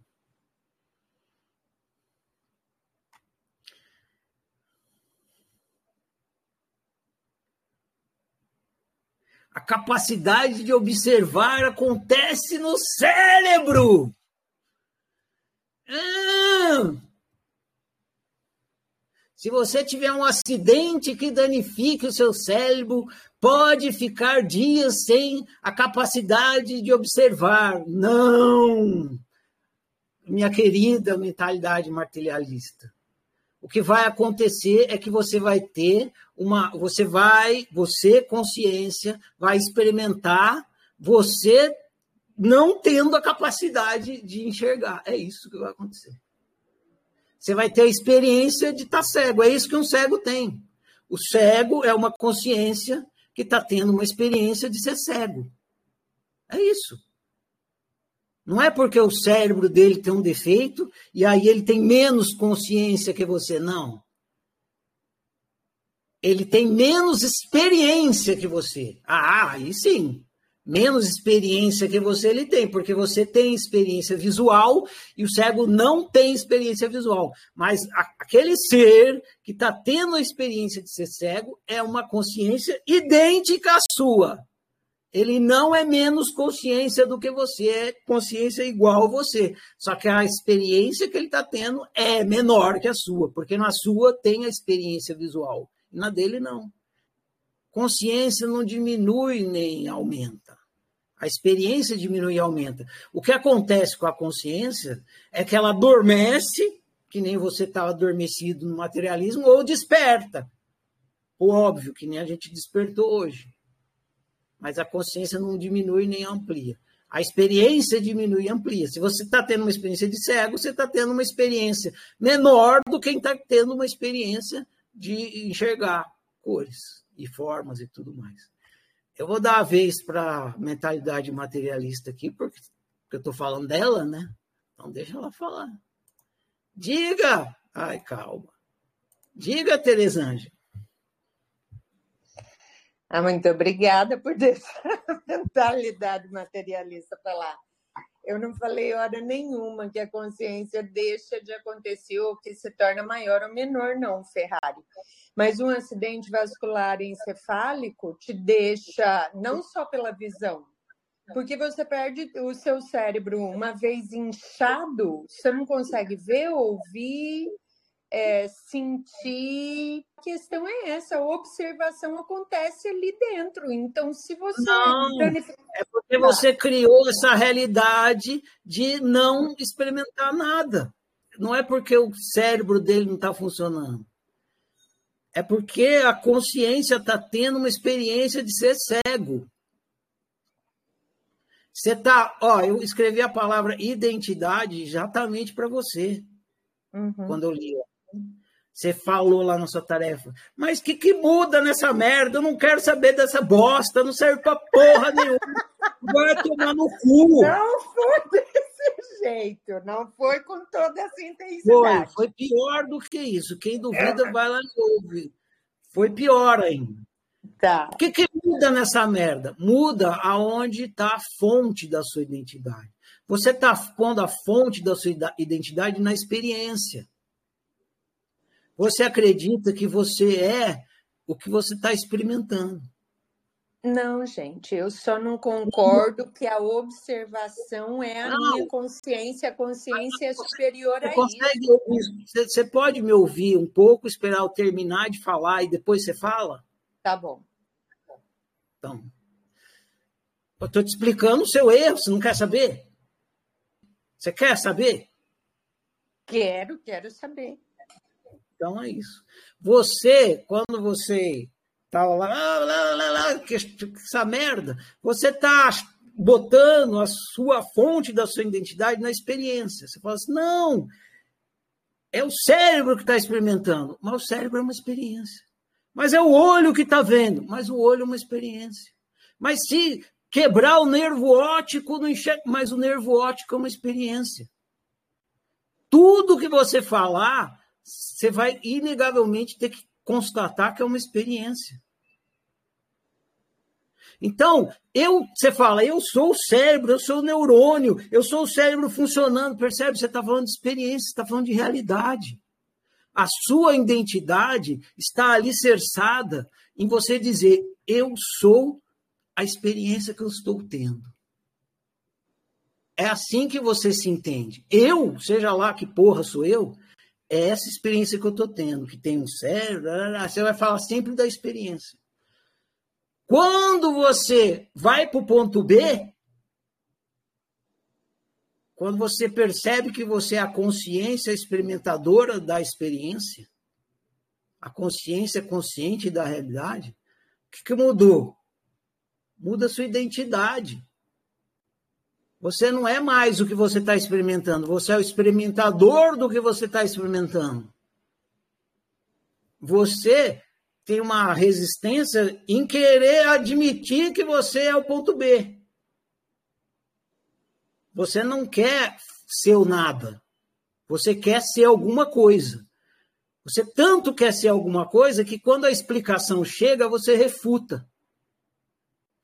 E tudo bem, é assim. Só estou te falando que é assim, e é por isso que você não consegue entender o que eu estou falando aqui. Você sempre vai trazer para a mentalidade materialista. Você não quer ser nada, você quer ser alguma coisa.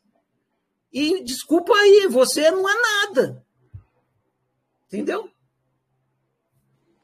Entendi. Obrigado, Ferrari.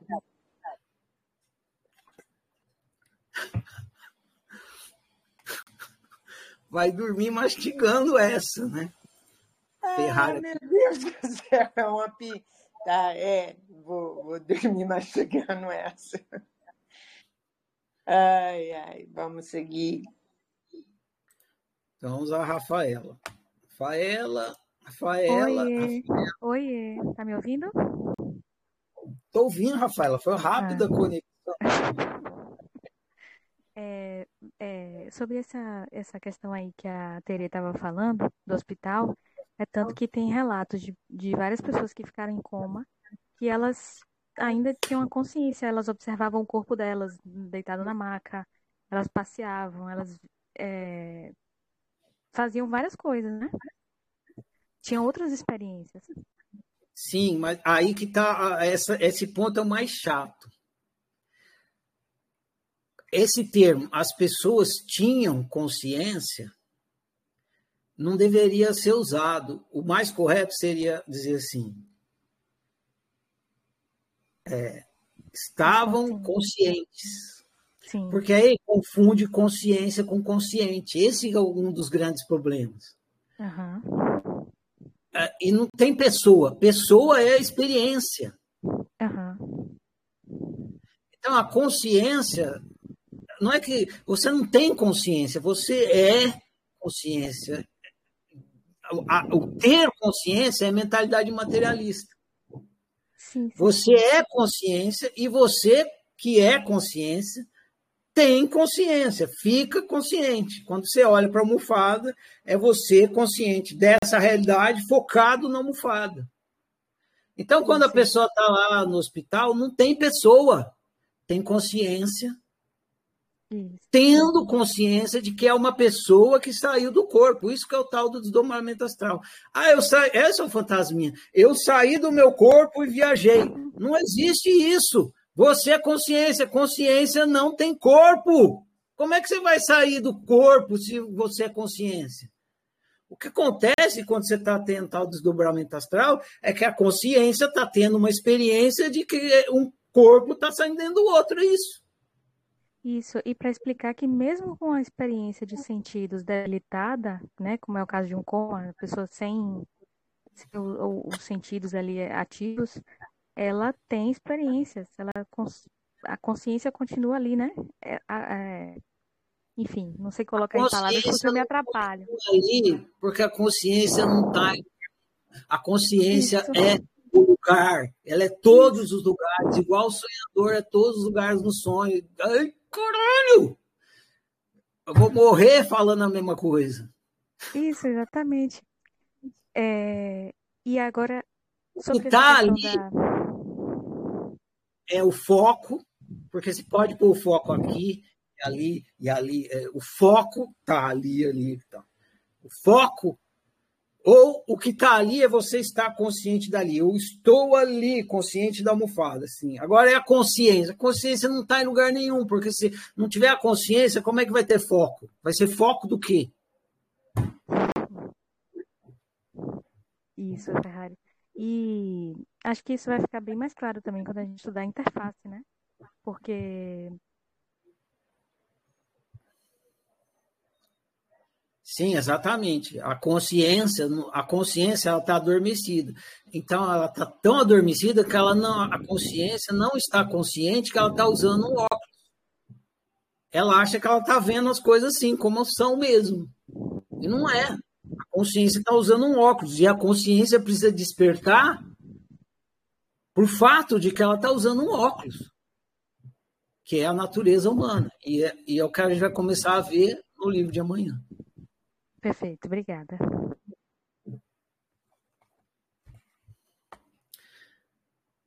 Igualmente.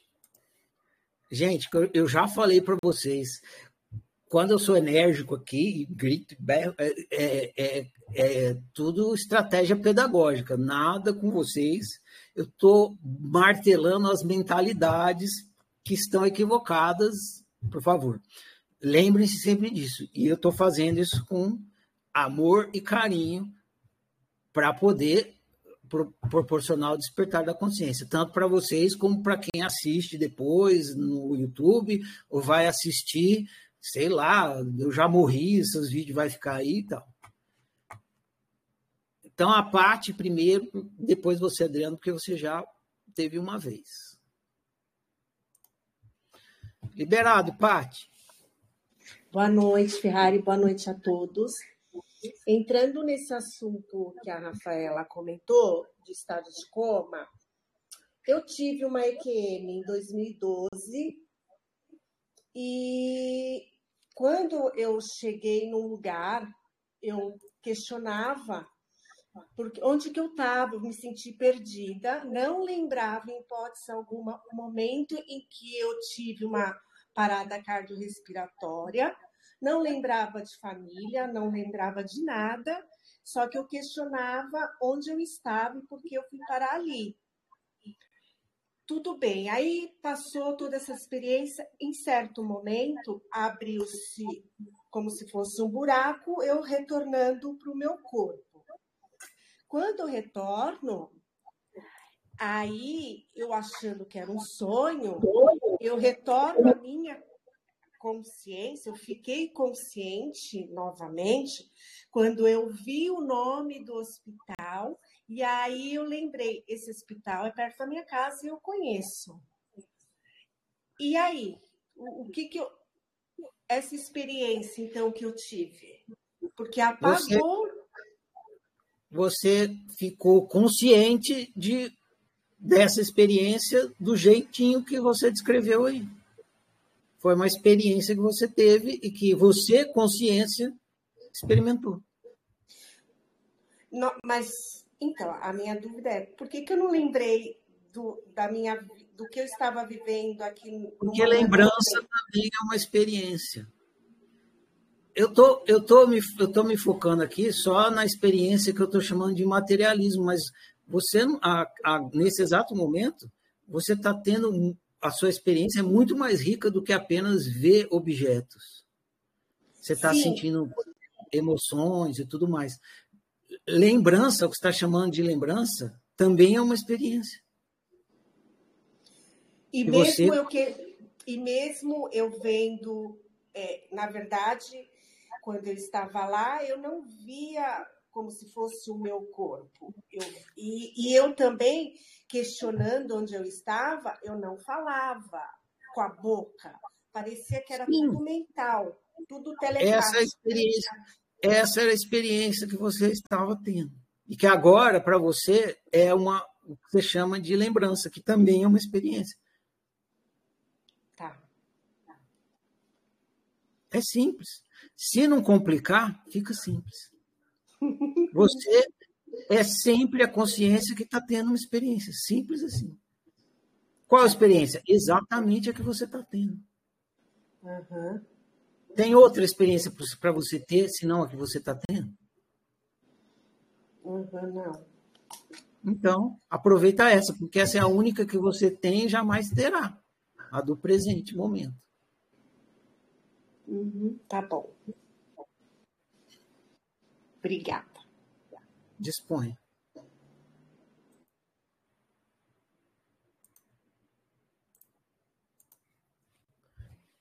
Pode falar, Norma. Fica aí mais uma vez.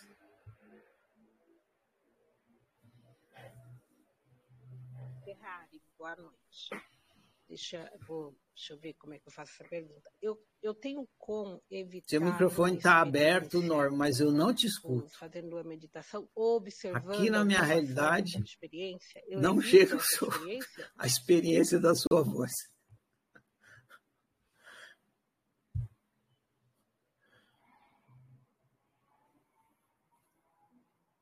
Não. Agora seu microfone está fechado.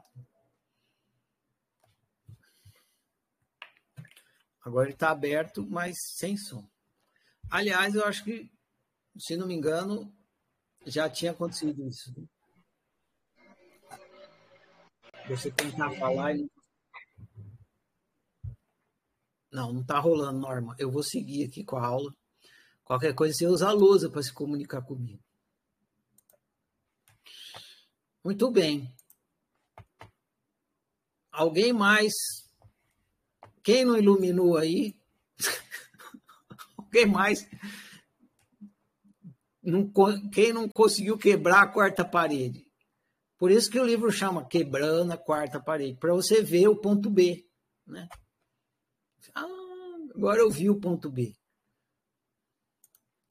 Luciana, vamos lá. Mais. Diga lá, Luciana, vamos para a guerra. É, o Ferrari, pelo que eu entendi, então, assim, né? É, entrou aqui esse plano material, é tudo experiência. Ai, é tudo experiência. Deus do céu, não acredito! Não, mas eu sei que o plano material não existe. Eu sei que não existe. É só uma forma de falar. Como é que você vai entrar se você é onde as coisas estão? É, eu entendi. É, tá, tá, tá, tá acontecendo aqui. Do, do, tudo que está acontecendo é, é experiência. É, eu só tomo consciência. Não é? Ok. E não é? Eu falei alguma coisa, eu falei alguma mentira ou alguma coisa que não é óbvia? O que está acontecendo é uma experiência. É uma experiência. Eu sonhei, então, é uma experiência. É, isso. é experiência. Agora, engraçado, Rádio, por que que enquanto consciência a gente ainda se vê individualizado? O que, que você está chamando de individualizado e ver? Você Porque, fala assim, assim porque, se eu sou uma consciência, então por que, que eu me vejo como a Luciana que tem nariz, olheiro e, e a individualização que você está falando é esse corpo aí que você chama de Luciana, é isso? Porque como consciência. Não, eu quero saber o que, que você está chamando de individualizado. É, é você, eu, eu não ter acesso, eu não ter acesso às informações, por exemplo, que você pensa, a, que a Rafaela pensa, que a Nova pensa, que a Ângela pensa, porque se eu sou uma consciência que tem consciência, assim, que estou esperando. É, se, eu sou uma, se eu sou uma consciência, é, a partir do momento que eu me despertei para isso, por que, que eu estou tendo só as experiências da Luciana? eu sou consciência, então eu sou você. É isso que você está querendo dizer. Você está querendo ir para a máxima espiritualista, que é todos somos a mesma consciência. Não é isso que você está querendo dizer? É, talvez seja, provavelmente é um unicórnio, né? Se, se é isso é verdade, se todos somos a mesma consciência, então, quando o seu dedão, quando você machuca o seu dedão, eu teria que sentir dor. Porque todos é, e não é. E não é. Pois é, óbvio que não é. Não é óbvio que não é? É óbvio. E por você que pode, chega nesses óbvios assim? Pega um martelo aí e bate no seu dedão. Não vou sentir porra nenhuma. Só vai doer em você. É verdade. E... É óbvio, é óbvio que não é. E a... Mas, a... Mas a consciência, ela é igual para todos os seres. A consciência, e, e você que está falando isso. Da onde você tirou isso? Porque quando você me aponta o óbvio, eu consigo chegar no óbvio. Porque você é consciência igual eu, mas não diz que você é a mesma consciência. Eita, ferrado. Você é uma consciência, eu sou outra. Você é um ser e eu sou outra. Você é uma unitrindade e eu sou outra unitrindade. Você está experimentando a sua experiência, eu estou experimentando a minha. Você está experimentando a sua realidade, eu estou experimentando a minha. Você, nesse momento, está entrando na minha realidade, mas você, a sua manifestação está entrando na minha realidade. Mas você não sou eu e eu não sou você. Que nem diz na declaração da universalidade. Eu sou outro você, você é outro eu. A declaração da universalidade não fala assim, eu sou você e você sou eu. Não, mas eu, eu sou, sou outro você e você é um outro eu. Tem, tem alguma coisa em comum aí? Sim, a existência. Você é uma unitrindade igual eu sou uma unitrindade. Você é um ser igual eu sou um ser.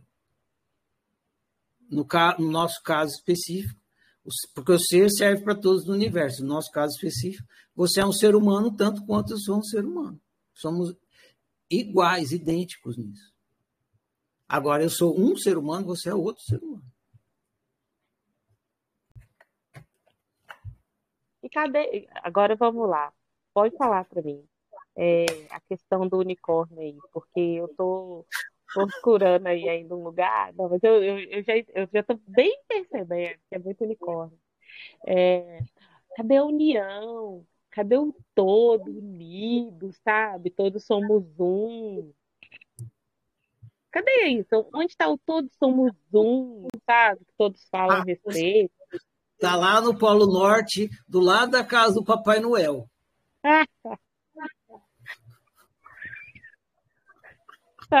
que bosta. Eu vou, falar, eu vou te falar o que é óbvio. O que você acredita não é problema meu. O óbvio é que todos somos uns. E não que todos somos um. Você é um, eu sou um, outro é um. Por isso que a oficina chama oficina, porque todos somos uns.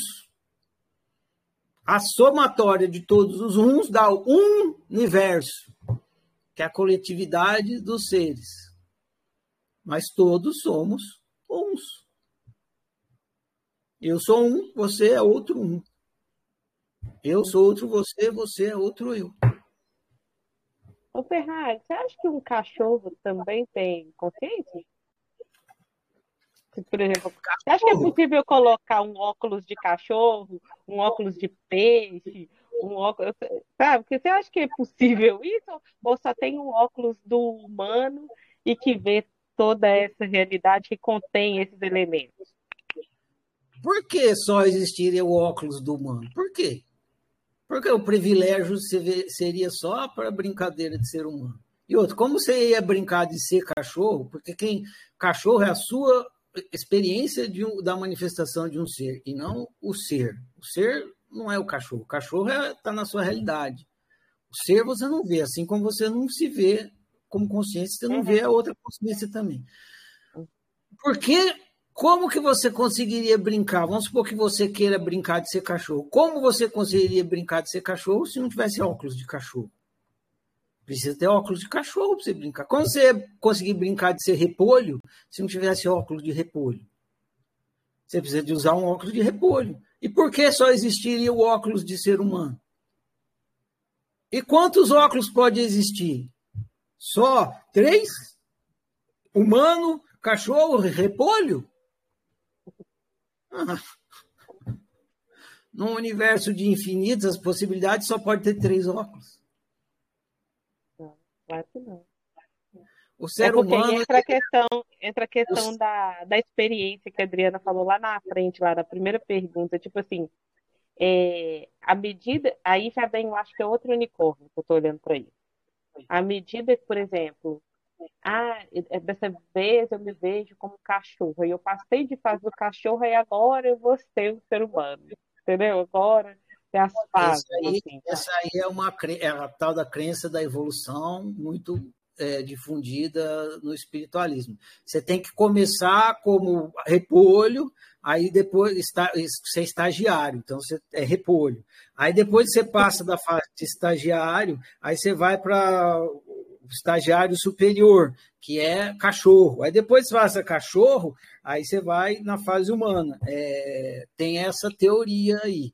Ela também mora lá no Polo Norte, do lado do Papai Noel e quem mais? Quem mais? E a fada do... Tá bom. Obrigada. Pronto, matei todos os unicórnios. Era só isso. Ah, hoje foi fácil. eu estou olhando bem, tô É isso aí, Luciano. Valeu, Luciana. Obrigado pela pergunta. Adriana, tá liberado. Oi, eu estou aqui morrendo de rir com repolho. É porque na, na teoria é do budismo também que diz que a gente começou no reino mineral, que, no, que o mineral é o mais antigo do planeta, né? Então, que do mineral a gente vai para o vegetal, depois para o humano. E mesmo assim ainda pode estagiar no animal, né? Não, é, foi engraçado o repolho. Eu nunca imaginei uma experiência repolho, mas tudo bem. É, olha só, é, vou falar assim do, do que eu é, tornei consciente. Desde muito pequena, eu já tinha falado isso num áudio, eu experimentei ser sonâmbula. E num momento, eu passei a ser sonâmbula consciente. Foi daí que eu não consegui mais ter dúvida de que eu não era meu corpo. Eu tinha uns cinco anos isso. E eu andava, andava, andava, entrava em espelhos, é, não era meu corpo. Eu não sei exatamente o que, que acontecia ali, Mas a consciência, eu, eu me via. Então, era o observador, exatamente, o ponto B atuando ali. É, e tive outras também de fora do corpo, isso fazendo meditação. Foi bem angustiante as primeiras vezes, porque eu me senti no nada, e é uma experiência bem é, difícil ainda para quem tá, ainda está identificada com essa persona, né? com, com, toda esse, com todo isso que a gente vive aqui, com o corpo. Né? É, agora, a gente desenvolve habilidades, né? E uma delas é, por exemplo, a visão remota que eu participei. Aí a pergunta aqui é: quando eu tô é, e assim sentir também o que o outro sente, como a Luciana estava falando com você, que, que, eu acho que existe ainda uma uma grande coisa que em, em todos nós, nós viemos de algumas é, experiências culturais, vamos dizer assim, que a gente está tentando desconstruir uma linguagem, sabe? Para estar aqui realmente consciente.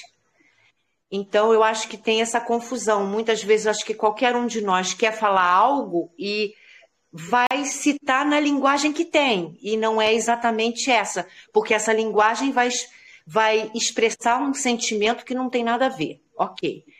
Aí eu te falo dessas habilidades. Quando a gente tem assim algumas habilidades de perceber esse campo que o outro traz, esse campo de experiência, tá? Porque a gente tem um campo. E até de sentir a dor mesmo que o outro está trazendo. Eu experiencio isso não mais agora, mas eu experienciava muito no início, quando eu comecei a fazer meus atendimentos é, eu já conseguia identificar aonde estava a dor daquela pessoa. É claro que ali estou falando, também estou falando da parte emocional, porque era a partir da emoção que se cristalizava aquela dor ali no corpo físico, né?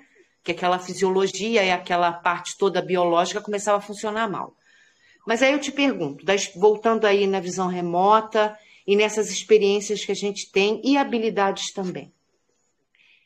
Eu estou consciente de algo que nem todo mundo está dentro da experiência que estou me propondo.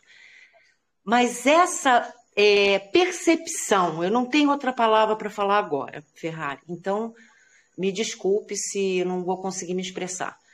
Essa percepção é, da visão remota, por exemplo, a consciência está participando ou é uma habilidade desse campo mental se desdobrando, vamos dizer assim? Eu acho que é mais. Você pode simplificar, vai ficar mais fácil para você ir por outro caminho. Porque isso aí que você está procurando é uma teoria que explique é, a natureza da sua experiência. E o que a gente está falando aqui, o que eu vou te propor, esse outro caminho, é, simplifica a sua vida e não te leva para um caminho teórico.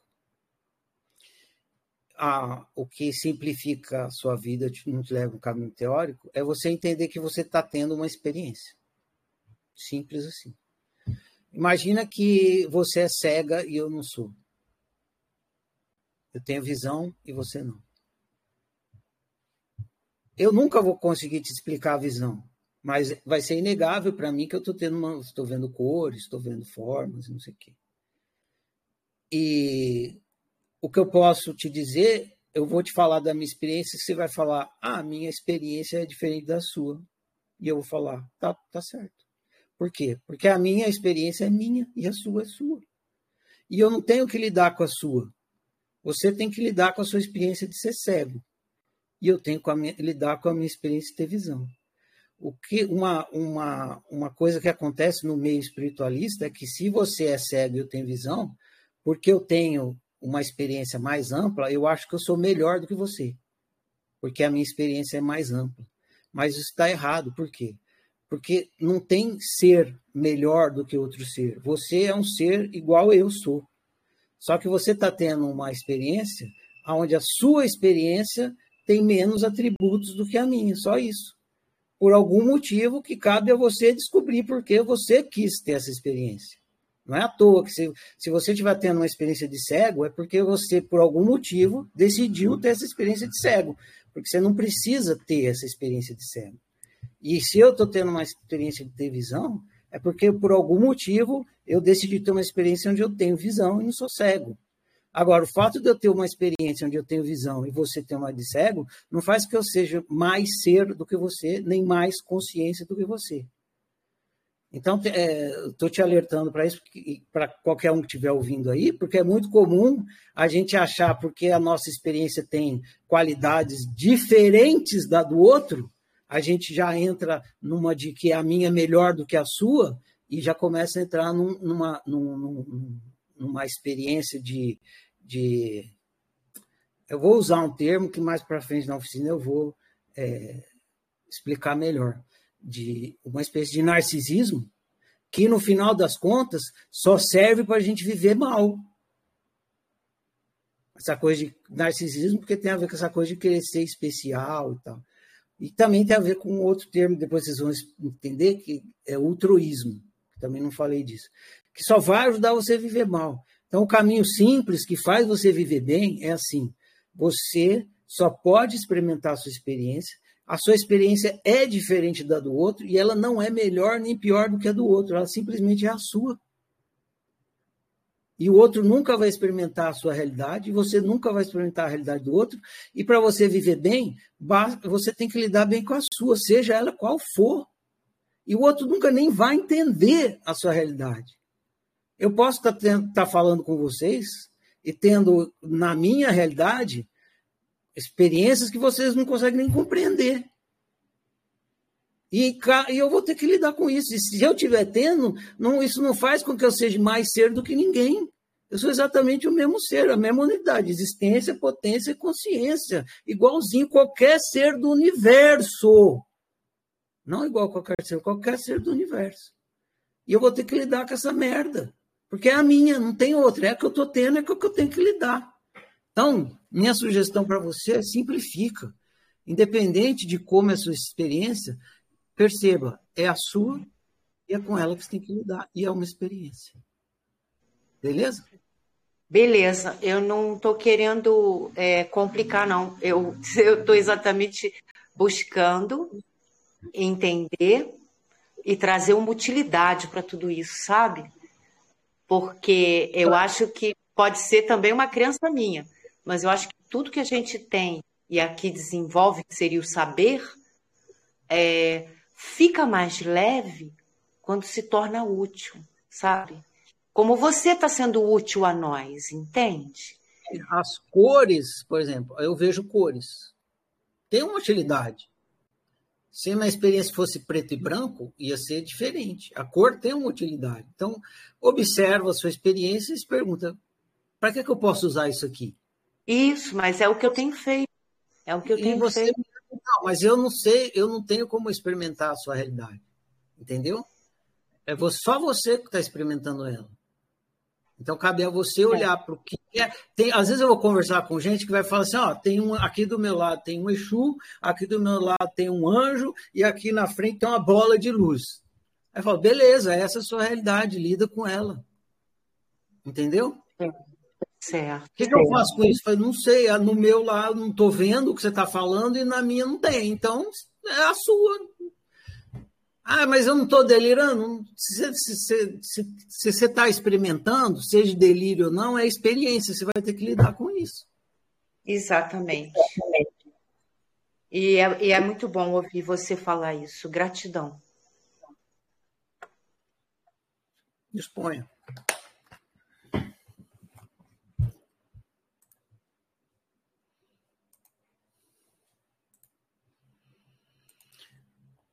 Ive, seu microfone está liberado.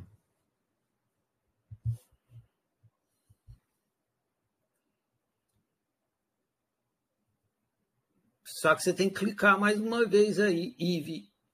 Ive. Clica mais uma vez, Ive.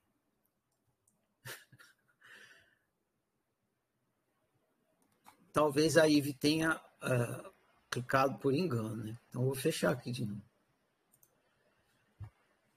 Alguém mais? Algo mais? Alguém quer pedir o seu dinheiro de volta ou cumprir? A Ive levantou a mão de novo aqui. Tá liberado, Ive. Oi, Ferrari. Oi. Tudo bem? Aquela hora não ficou azul aqui. Ah, tá. Tá bem. É, tá bem. Boa noite. É, boa noite a todos, né? Muito interessante. Estou aqui te ouvindo falar e fisicamente experimentando algumas sensações interessantes, né? Porque vai dando é tanto tapa na cara, que vai dando frio na barriga, vai dando um nozinho assim, você fala, ui, essa foi para mim, aquela ali também foi para mim. E isso é bem interessante. Esse esse livro foi muito emocionante até assim a leitura dele porque me lembrou que bem faz bem pouco tempo assim, que eu escuto muito isso né? é, é, tudo experiência tudo experiência deixa cair. Deixa tudo cair não se apega. E, e lendo teu livro assim é, foi ficando mais fácil de entender esse deixa cair sabe? É, é tudo experiência. Então, e realmente assim, passar os dias observando desse lugar é muito rico, porque é, é muito tempo justamente me apegando a, a tudo isso de ser especial. Ai, nossa, olha, eu sinto isso, nossa, e aí eu me senti especial.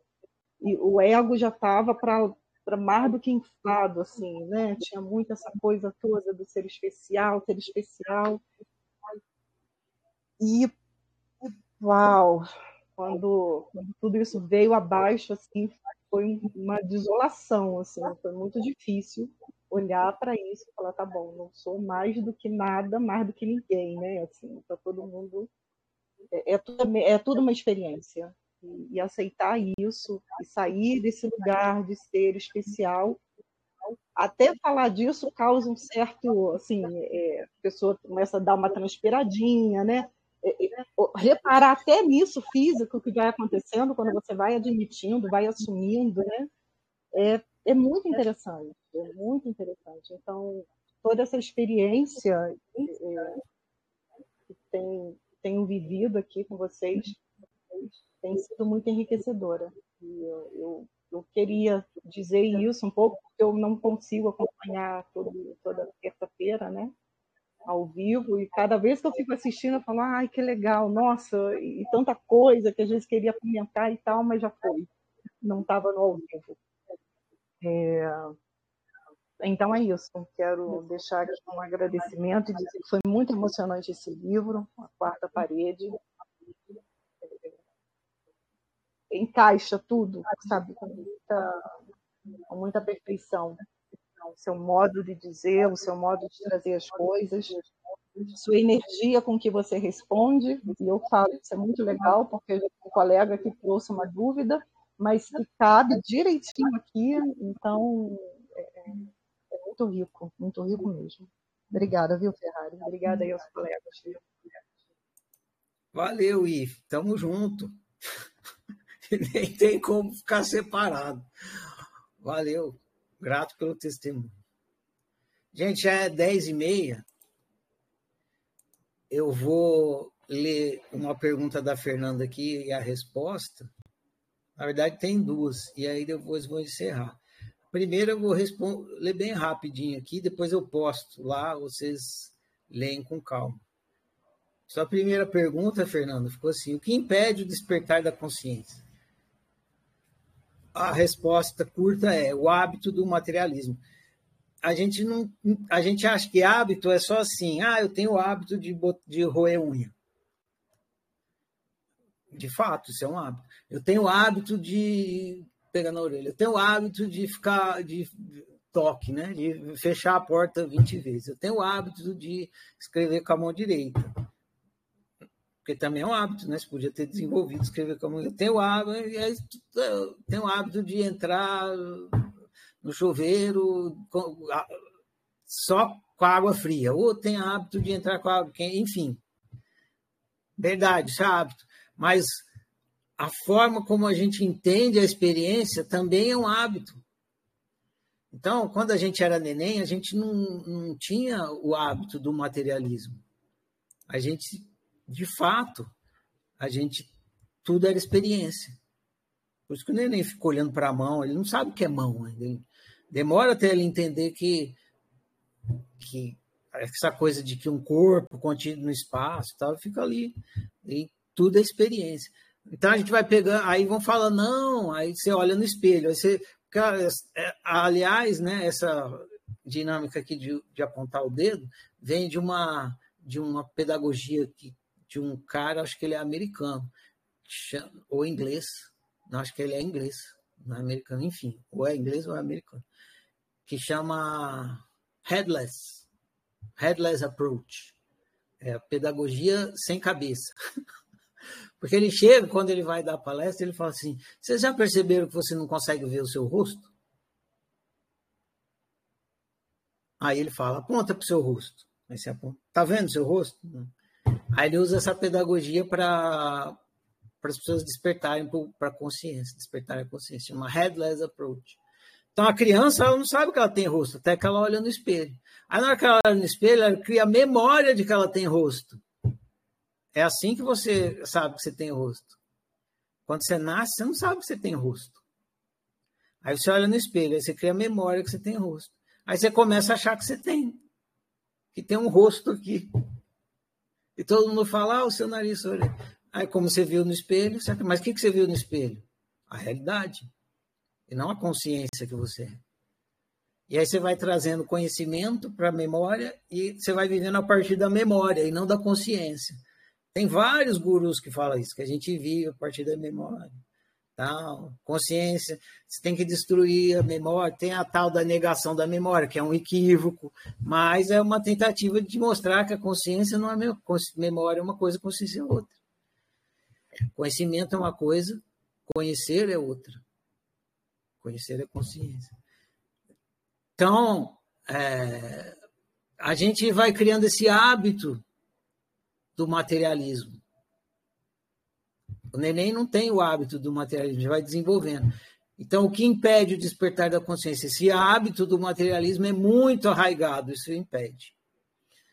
A, a segunda pergunta da Fernanda. A consciência que sou pode se manifestar sem que eu esteja consciente disso? Essa pergunta é legal, Fernanda, e é para todos vocês. Não. Por que não? que a consciência não se manifesta. Tem essa, também esse equívoco espiritualista, que é, eu vou falar rápido para vocês, só para vocês poderem entender a resposta. Tem um equívoco no materialismo de que você é só consciência. Os materialistas não entendem que o ser é uma unitrindade. Existência, potência e consciência. Unitrindade. Existência, potência e consciência essa uma, uh, esse espiritualismo, principalmente quântico, New Age, eles acham que tudo é consciência, só existe consciência. Então você é só consciência. Você só observa. Isso gera uma enormidade de equívocos que faz você viver mal. Esse é o problema. Você não é só consciência, você é uma unidade. Presença, potência e consciência. Agora, quando a mentalidade espiritualista vem e fala que você é só consciência, surge esse equívoco de que a consciência se manifesta. A consciência não se manifesta, a consciência faz o que consciência faz, consciência fica consciente. Você é uma consciência que está consciente de uma manifestação. A manifestação não é a consciência. A manifestação é você testemunhando a, a consciência, é você testemunhando a manifestação. A, a manifestação tem a ver com os outros dois aspectos do ser que você é a presença e a potência. Mais a ver com a potência. Mas como as espiritualidades, os espiritualistas não, muitas vezes não reconhecem a potência e a, e a presença, aí fica achando que a consciência se manifesta. A consciência não se manifesta, o olhar não se manifesta. O, seu, o exemplo que eu falei, dei aqui foi assim. Fazendo uma analogia, quando você vai em um cinema e assiste um filme usando a visão, o que você assistiu foi uma manifestação da sua visão? Não. O filme foi uma manifestação do projetor e sua visão testemunhou a manifestação do projetor. O mesmo está acontecendo agora e sempre. O universo está se manifestando. O universo é a coletividade dos seres. Você é um ser humano, sua realidade é você, consciência, testemunhando a manifestação do universo através de uma visão humanizada.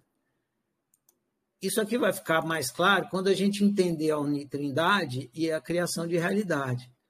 Como a gente está querendo desper despertar a consciência nesse momento. E a gente tem que começar pela consciência e não pelos outros dois aspectos da unidade, então fica um pouquinho difícil de compreender. E a gente começa a achar que a consciência cria a realidade. E não. A consciência não cria a realidade, isso é um equívoco. A consciência testemunha a realidade criada.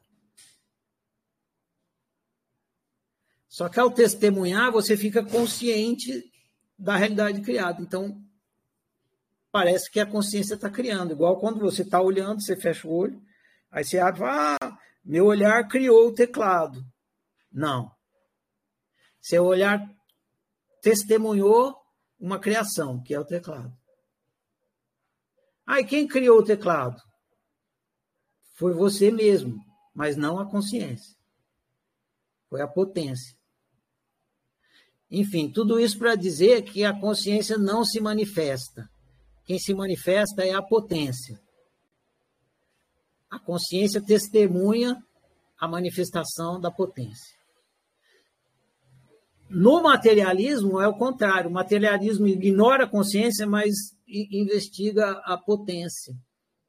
Isso é interessante, né? E aí a gente vai de certa forma, juntar as duas coisas em breve. Enfim, fica a resposta, a reflexão. Ana, seja breve, por favor, porque senão vai dar três horas de conversa aqui.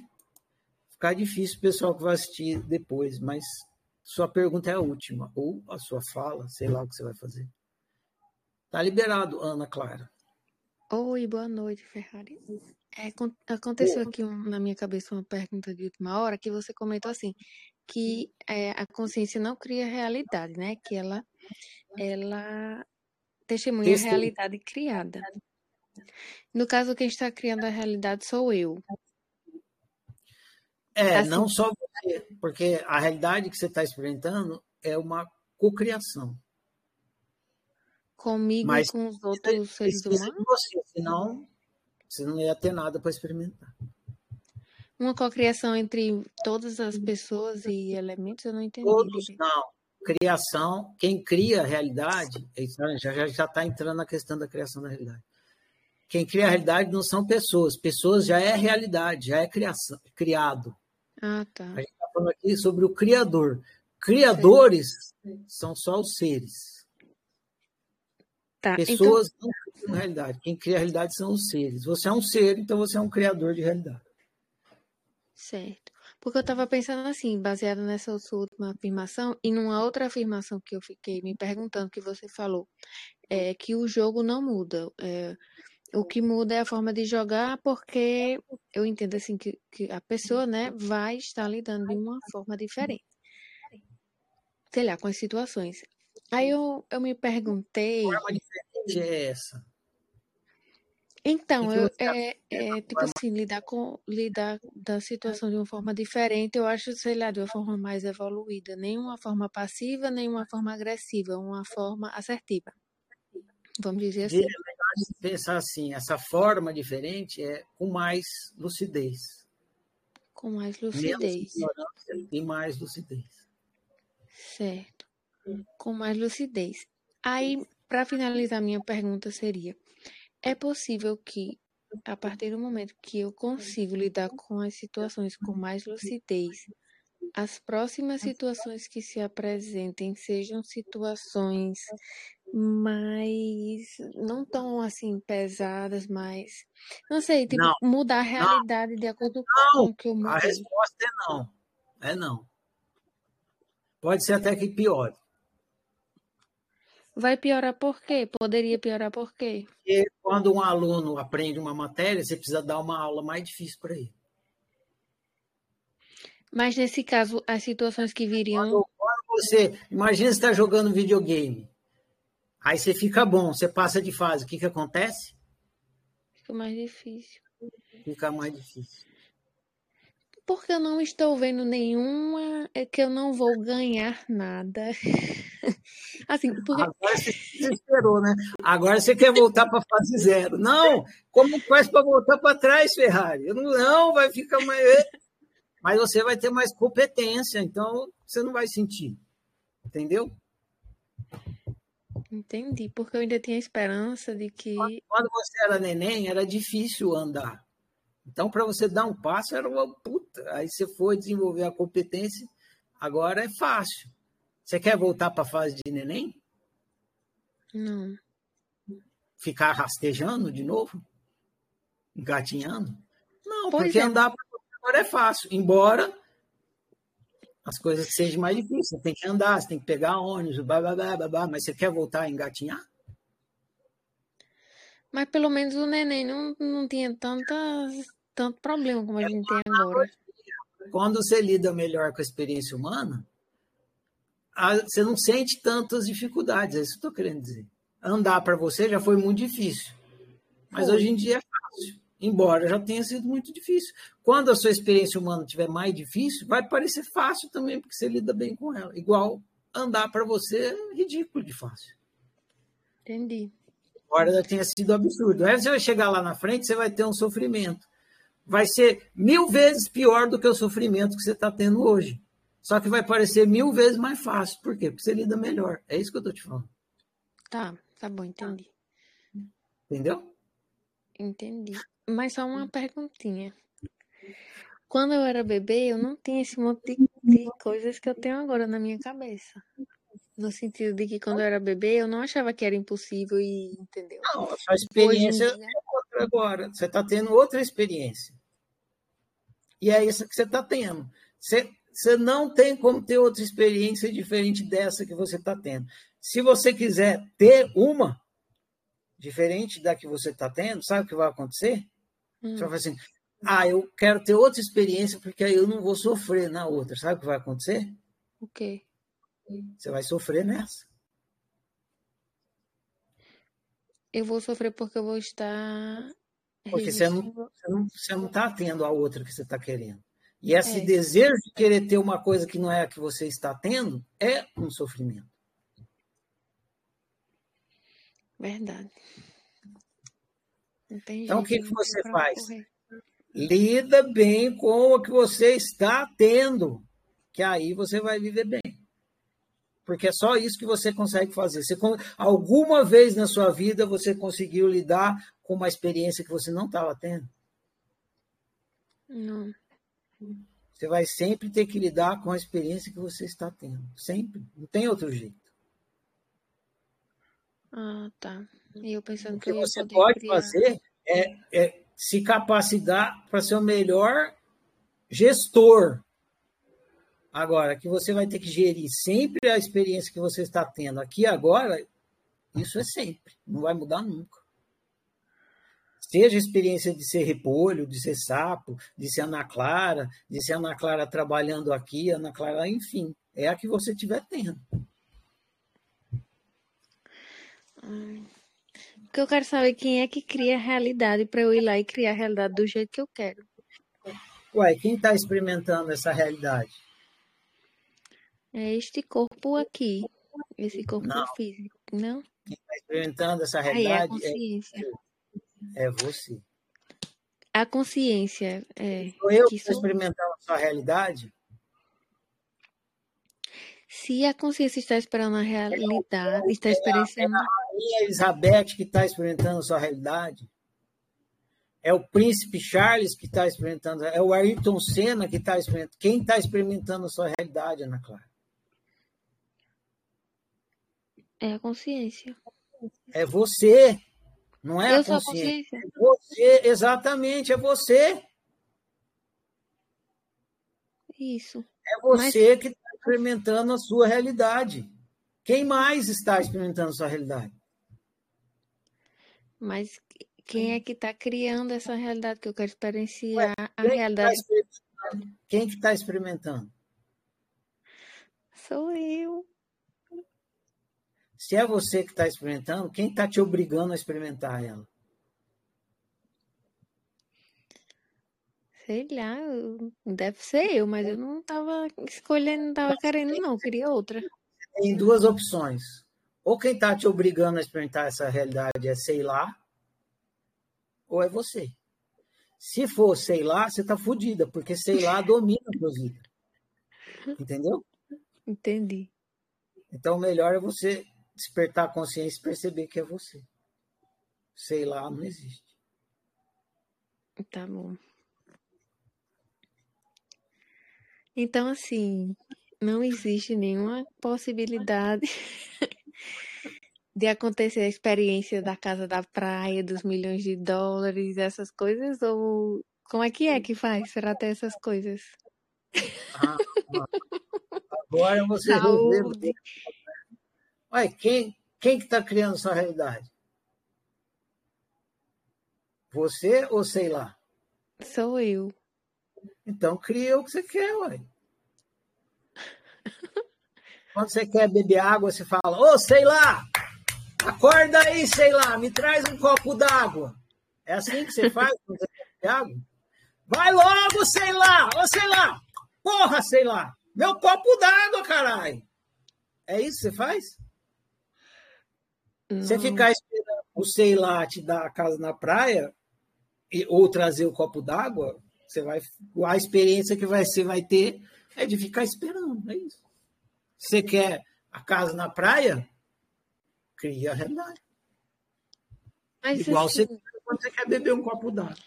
ainda é muito materi... ainda é muito tá no materialismo querer essas coisas? Seu prazo acabou. Eu não vou mais falar de criação de realidade. Te deu o Tá suficiente para quem está fazendo pergunta na hora errada. Falou? Tá bom, tá bom, obrigada. Dispõe. Obrigada, boa noite. Dispõe. Boa noite. Muito bem, senhoras e senhores. Então, eu espero que eu não tenha, eu não vou, eu creio que eu não vou precisar devol- devolver o dinheiro de ninguém aqui. Vocês vão continuar ainda na fase de entender o que está acontecendo com você, consciência, você observador. Vocês vão ler o livro lá, deixa eu ver qual que é o nome do livro. É próximo. Navegador Humano, puta, muito massa esse livro. Também vai ser estudado pela primeira vez. Esse livro, ele vai falar de uma coisa que vocês não estão acostumados, mas deveriam estar ou deveriam ir se acostumando. Ele vai explicar o que é interface, vai explicar que a natureza humana é uma interface e tal. Vocês mal e mal conseguem mexer no celular, como é que vocês vão entender essa desgraça de interface que é uma coisa de informática que só técnico informática entende. Eu tentei deixar do jeito mais leigo possível para vocês entenderem o que é interface. Isso vai ajudar a consciência que vocês estão entender que vocês estão usando um óculos humano. Esse óculos é a interface. Enfim, tem o um livro aí para explicar, espero que ajude. É, agradeço a conversa de hoje, agradeço as perguntas, as interações. Como eu falei para vocês desde o primeiro dia, quem faz o ciclo de estudos são os alunos. Eu só tento ir de encontro ao interesse de autoconhecimento de vocês e dar e, se, satisfazer esse interesse passo a passo, passo a passo, numa sequência pedagógica para que vocês não misturem tudo e possam assimilar aos poucos. Então vamos para mais um passo. Agradeço. É, terça-feira de carnaval, amanhã que não tenha restado nem cinza. na quarta-feira de cinza, dessa, desse equívoco do materialismo. Prossigamos, vou falar a declaração, fica encerrada essa conversa, declaração da universalidade. Fica aí no, no ponto B e escuta a declaração. No ponto B. Porque essa declaração é para você ser e não para o materialismo. Eu honro e celebro eu, eu honro e celebro você, eu honro e celebro nós. Eu honro e celebro a minha unicidade, eu honro e celebro a sua unicidade, eu honro e celebro a nossa unicidade. Eu sou outro você, você é outro eu, nós somos todos e cada um. Por isso, toda forma de exclusão e desrespeito que em mim chega, de mim não passa. Eu sou por minha unicidade, eu sou por sua unicidade, eu sou por nossa unicidade. Que o meu viver confirme as minhas palavras e assim seja. Bom demais, gente. Valeu. Prossigamos.